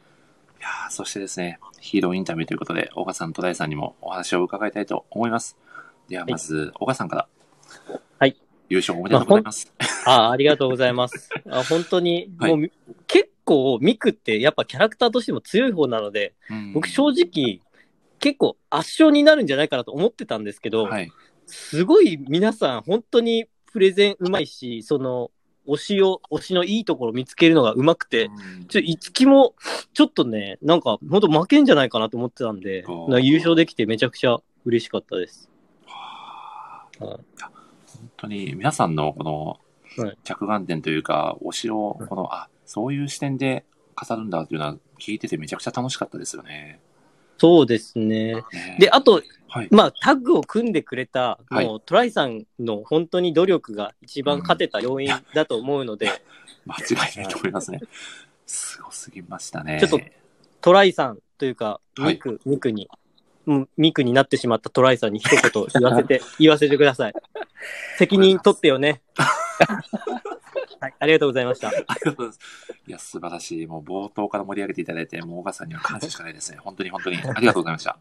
ありがとうございましたありがとうござい。ます。そしてですね、もう今日の、まあもうこのイベントの立役者と言っていいんじゃないかと思います。戸田井さん、ぜひ、ご感想をいただければと思います。もう今日の MVP ですね、戸田井さんは。あありがとうございます。えっ、と、本当にもう、まあ、こんな、あの、楽しい、あの、企画を、えー開催していただき、まあ、森さん、ありがとうございます。ありがとうございます。で、なんか、まあ、僕も自分で調べながらも、やっぱり他の、えー、とメンバーの方のプレゼン聞いて、なんか、まあ、よりすごくまた作品を、まあ、楽しめ、まあ、楽しめるなとか、こんな視点で見たいなってすごい思えたのと同時に、あの、すごいコメント欄でも見ていただいた方に、すごい、あの、リアクションして、あリアクションしていただいて、なんかすごい言ってる、まあ、僕もすごい楽しめて、本当に、えっ、と、良かったです。で、まあ、最後、あの、まあ、小川さん、あの、タッグ組ましていただいて、まあ、本当に初対面でいきなり、あの、打ち合わせとかやったんですけど、まあ、僕がもう一回やらせてくださいとか、あの、すごい言って、2回目とかいらしてもらって、まあ、ほぼほぼ僕の話をずっと、まあ、聞いてくれて、あの、こういうふうにやった方がいいよとかアドバイスしていただいて、本当に、あのありがとうございました。めちゃくちゃ、えー楽しかったです。いやー、素晴らしいコメントありがとうございます。いやー、ということでですね、いよいよフィナーレということで、2時間半経ってるのにかなりの人数の方がまた聞いてくださって、本当に皆さんありがとうございます。本当にありがとうございます。聞いてくださった方すご。いですね。ということで、えー、小川さんとトライさんにはですね、えーまあ、副賞ということで素敵な景品がございまして、ヨネさんがさっきちらっとご登場いただいてたんですけど、今はおられないかな。えー、ヨネさんがですね、えー小川さんとトライさんの、まあ、おそらくね、ミクも一緒にセットで書いてくださるんじゃないかなと思いますので、ぜひそれもお楽しみにということで、うわあ、ミクも書いてもらえるんですか？めっいや、ちゃ多分。書いてくれるんじゃないかと、今のうちに言っておきましょう、ここで。多分、アーカわあ、イブ聞いてミクもくれると思うんで書いてほしいっす。まあ、それか、小川さんかトライさんを外してミクを書いて。もはや誰が優勝しても関係ない感じになっちゃうんですけど。もしくは、トライさんをミクみたいに書いてもらえるかですね。はいどんどんヨネさんのハードルが上がっていってしまって、書いてくれなくなっちゃう可能性がありますね。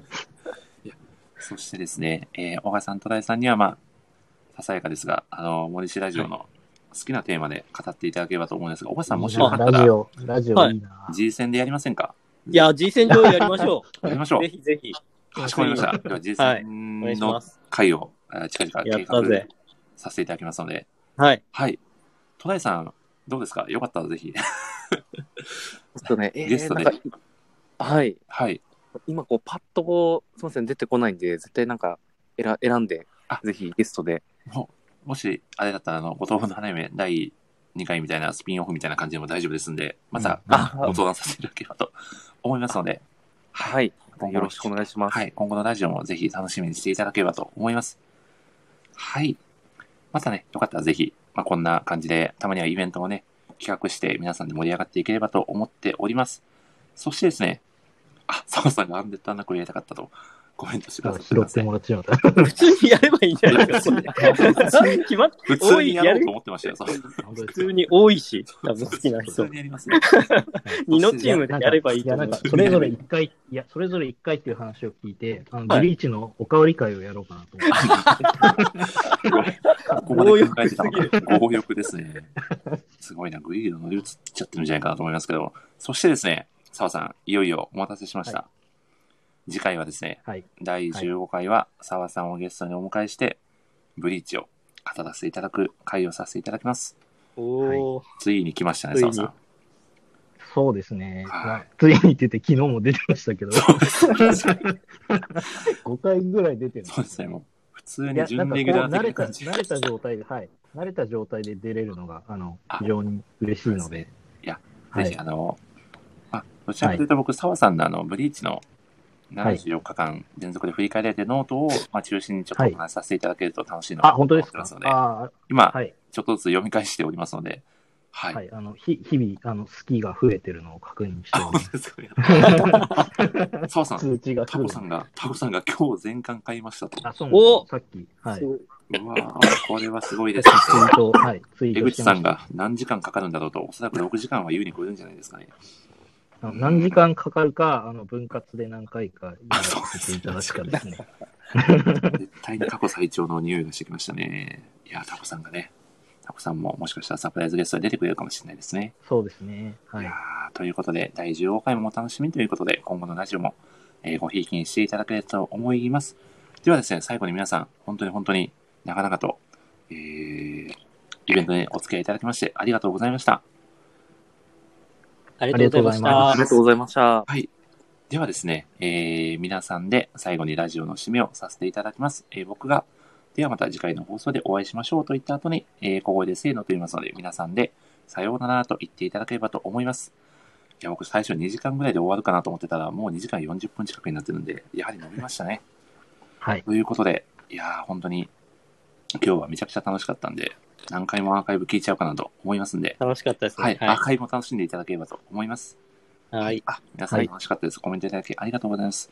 では、いきますよ。はい。えー、ではまた次回の放送でお会いしましょう。せーの。末、ある方。さよなら。ここでもお手を、さすがですね。いや、岡さん、澤さん、戸谷さん、ありがとうございました。ありがとうございました。皆さん、ありがとうございました。おやすみ。